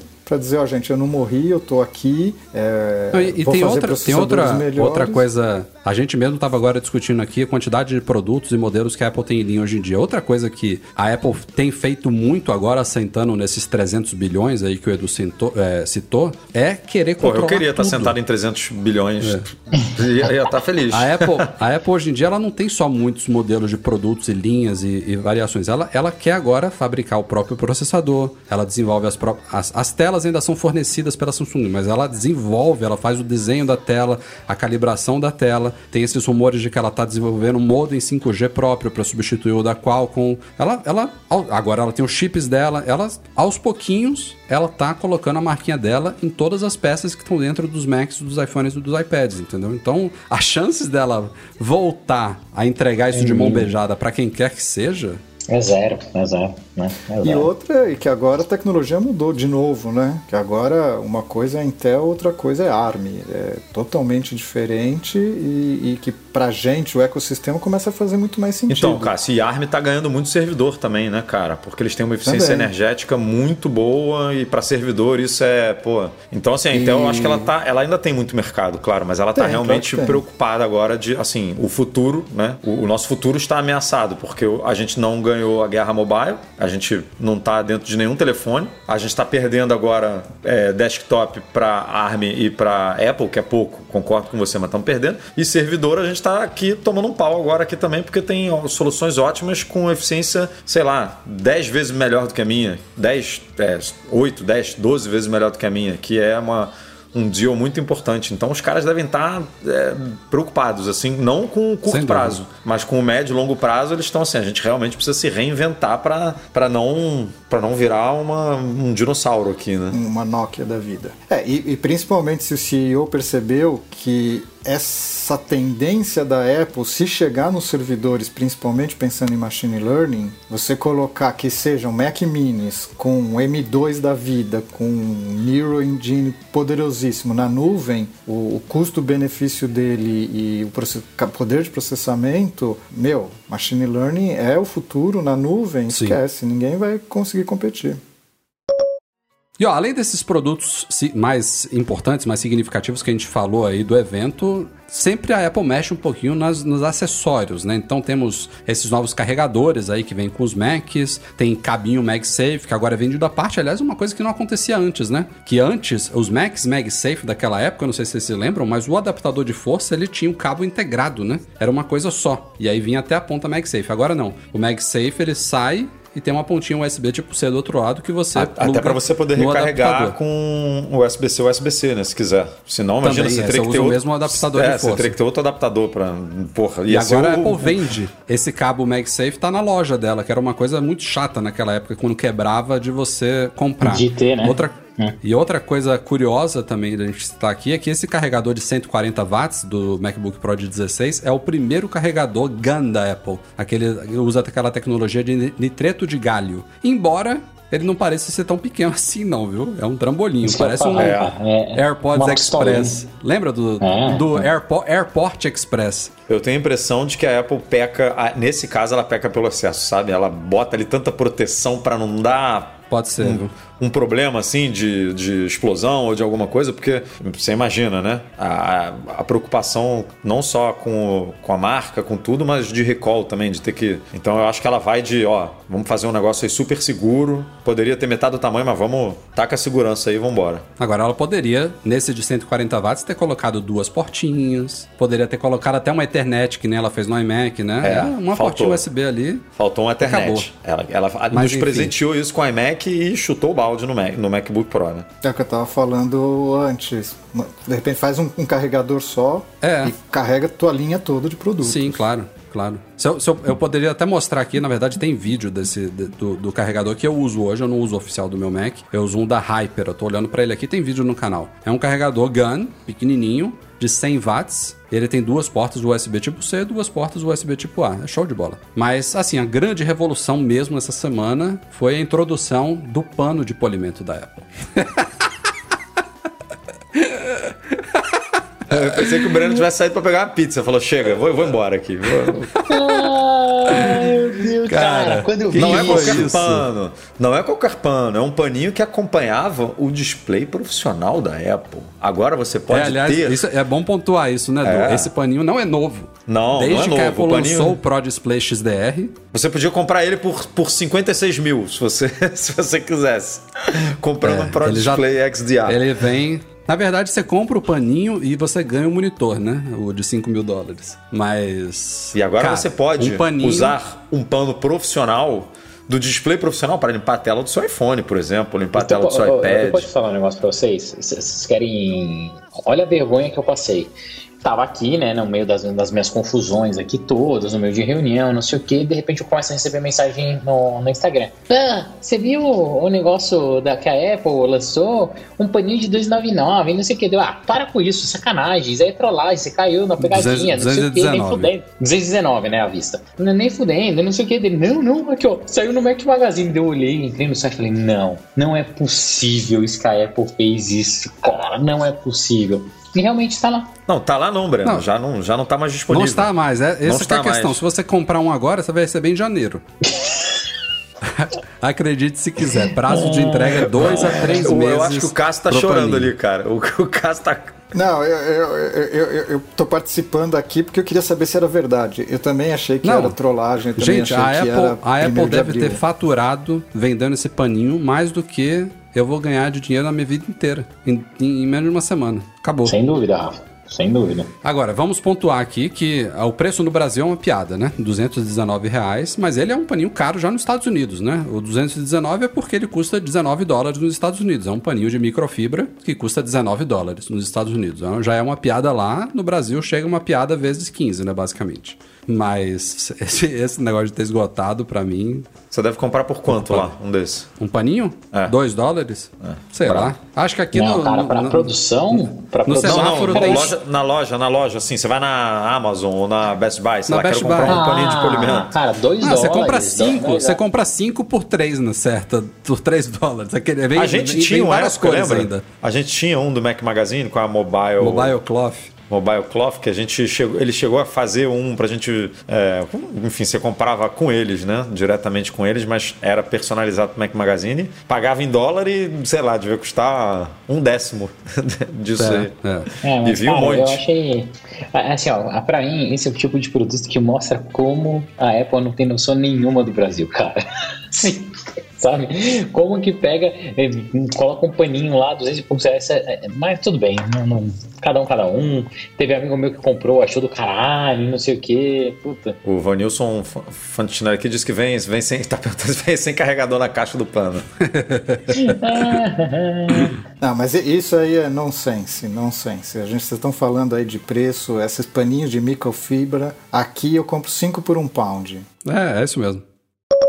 Ó, pra quem está no Brasil, tirando essa questão do paninho, na semana passada a gente já tinha falado no último podcast que na sexta-feira passada começou a pré-venda dos iPhones 13 no Brasil e amanhã, ou hoje, né, dependendo de quando você tá- estiver ouvindo, dia 22 de outubro, os iPhones, a linha iPhone 13 está oficialmente à venda no Brasil. E a semana foi movimentada, porque tivemos várias homologações aí de iPads, de Apple Watches pela Anatel, que está saindo mais rápido do que nunca. A gente já tem acompanhado isso há um ou dois anos atrás, o quanto rápido que estão saindo essas homologações. Dessa vez aconteceu uma coisa inédita, porque teve um dos dias aí da semana que a gente noticiou homologações de iPads e de Apple Watches de manhã e de tarde os produtos estavam à venda, no mesmo dia. E, a- e ainda aconteceu outra coisa muito curiosa, que foi o Apple Watch eles não tinham homologado um dos modelos GPS, só o menor de 41mm, o de 45mm ainda estava pendente. Eles começaram a vender só os modelos GPS com celular do Apple Watch e algumas horas depois começaram a vender os GPS também e a homologação só saiu dois dias depois. Eu não entendi nada.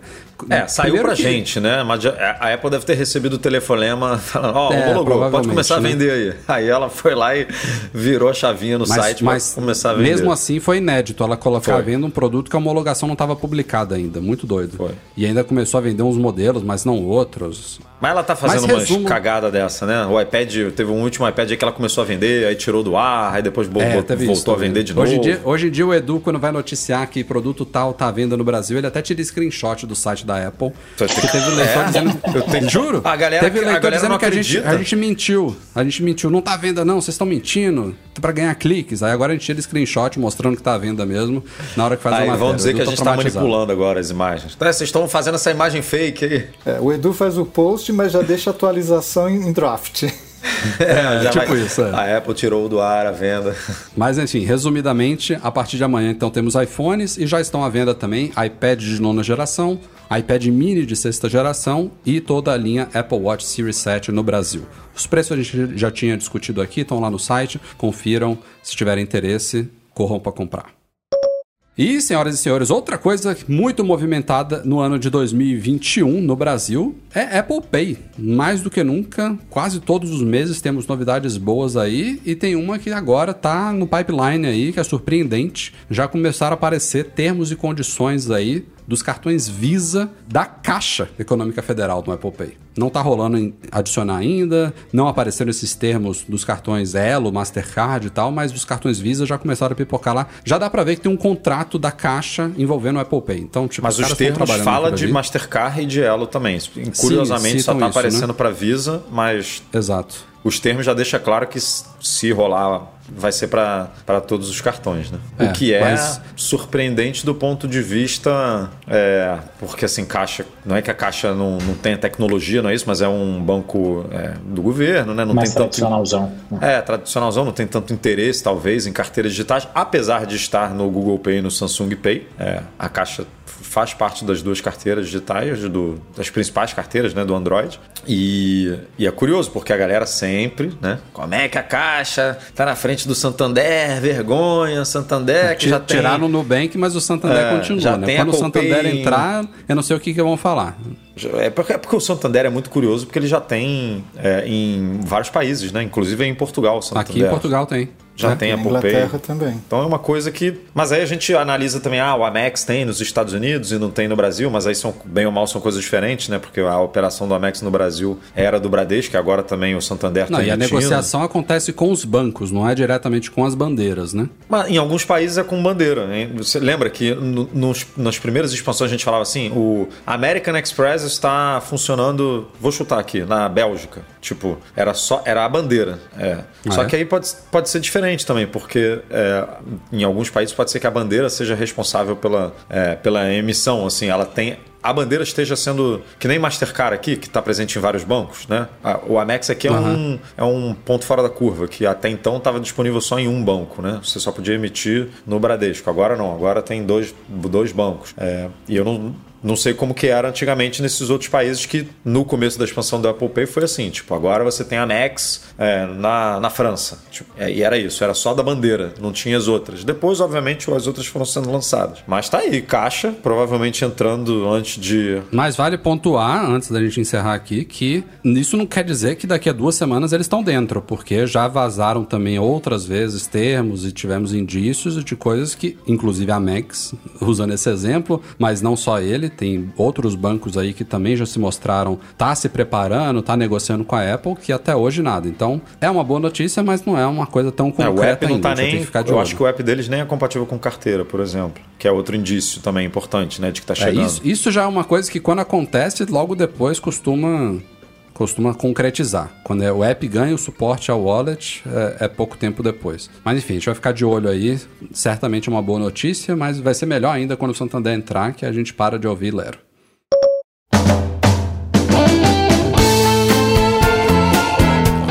Gente, vamos ficando por aqui. Este foi o Mac Magazine no ar 447, especial pós-evento da Apple. Sabíamos que ia ser longo, mas obrigado à companhia de todos que estão ao vivo com a gente aqui no youtube.com/barra Mac Magazine. Se você estiver ouvindo a edição editada, também obrigado por ter ouvido até aqui e muito obrigado à participação aqui dos meus companheiros inseparáveis, mas principalmente do Cássio Rossi, que viveu aqui, sobreviveu. Que horas são aí? Ah, você tá no mesmo fuso que eu, né? Quase uma da manhã, estou morto, dor de cabeça estourando, mas foi um prazer, cara. Ma- Mas o Cássio vai dormir até mais tarde, vai pegar um aviãozinho, vai viajar. O Rafa amanhã, 5 horas da manhã, tá de pé aí, ó.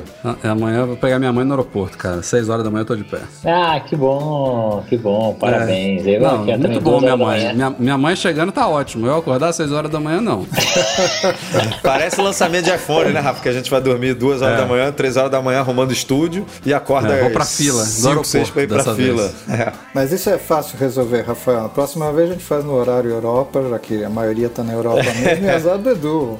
É ele que É verdade, cedo. viu? É verdade verdadeira. É, só que daí, vocês só estão esquecendo de um detalhe, da audiência, né? Que tá toda no Brasil quase. Que tem um pouquinho em Portugal, tem um pouquinho aí espalhado pelo mundo. A gente comentou aqui quem tá, tem A gente galera na ouve a Flórida. edição editada. É, mas vai, vai, vai trair os nossos é, ouvintes aqui, ó. Mais de, a gente bateu mais de 300 aqui ao vivo, agora estamos em 200 e pouco. Muita gente aqui acompanhando. É, a gente vai manter o, o horário do- dos eventos Apple. 6 horas Brasil e pronto, vamos que vamos. Valeu, Cássio. Valeu, Edu. Boa noite, Breno. Valeu vocês aí. Até o próximo pod- podcast. Semana que vem eu tô aqui, hein, Rafa. Agora que eu tô com internet, então não vai ser Tem que passar um tempinho aí, né? Nesse cativeiro, como você chama, né? Exato. meu, meu cati, meu cati. Nosso podcast é um oferecimento dos patrões Platinum Fixtech, a melhor assistência técnica especializada em placa lógica de Macs, goimports.com.br, Macs a preços justos no Brasil e Icaiu, a solução completa para consertar, proteger, comprar ou vender o seu produto Apple. Fica como sempre um agradecimento à galera do Patreon e do Catarse, especialmente os nossos patrões Ouro, Alain Ribeiro Leitão, Alexandre Patrício, Arnaldo Dias, Arthur Duran, Bruno Bezerra, Cristiano Melo Gamba, Daniel de Paula, Derson Lopes, Enio Feitosa, Fábio Gonçalves, Fernando Feg, Gustavo Assis Rocha, Henrique Félix, Henrique Veloso, Luciano Flair, Nelson Barbosa Tavares, Pedro Colbatini, Rafael Mantovani, Ricardo Custer, Sérgio Bergamini, Thiago Demiciano, Wendel Alves e Wendel Belarmino. Grande abraço também para o Eduardo Garcia, que edita o nosso podcast semanalmente para vocês. Obrigado a todos pela audiência, um abraço, boa noite, fui, tchau, tchau.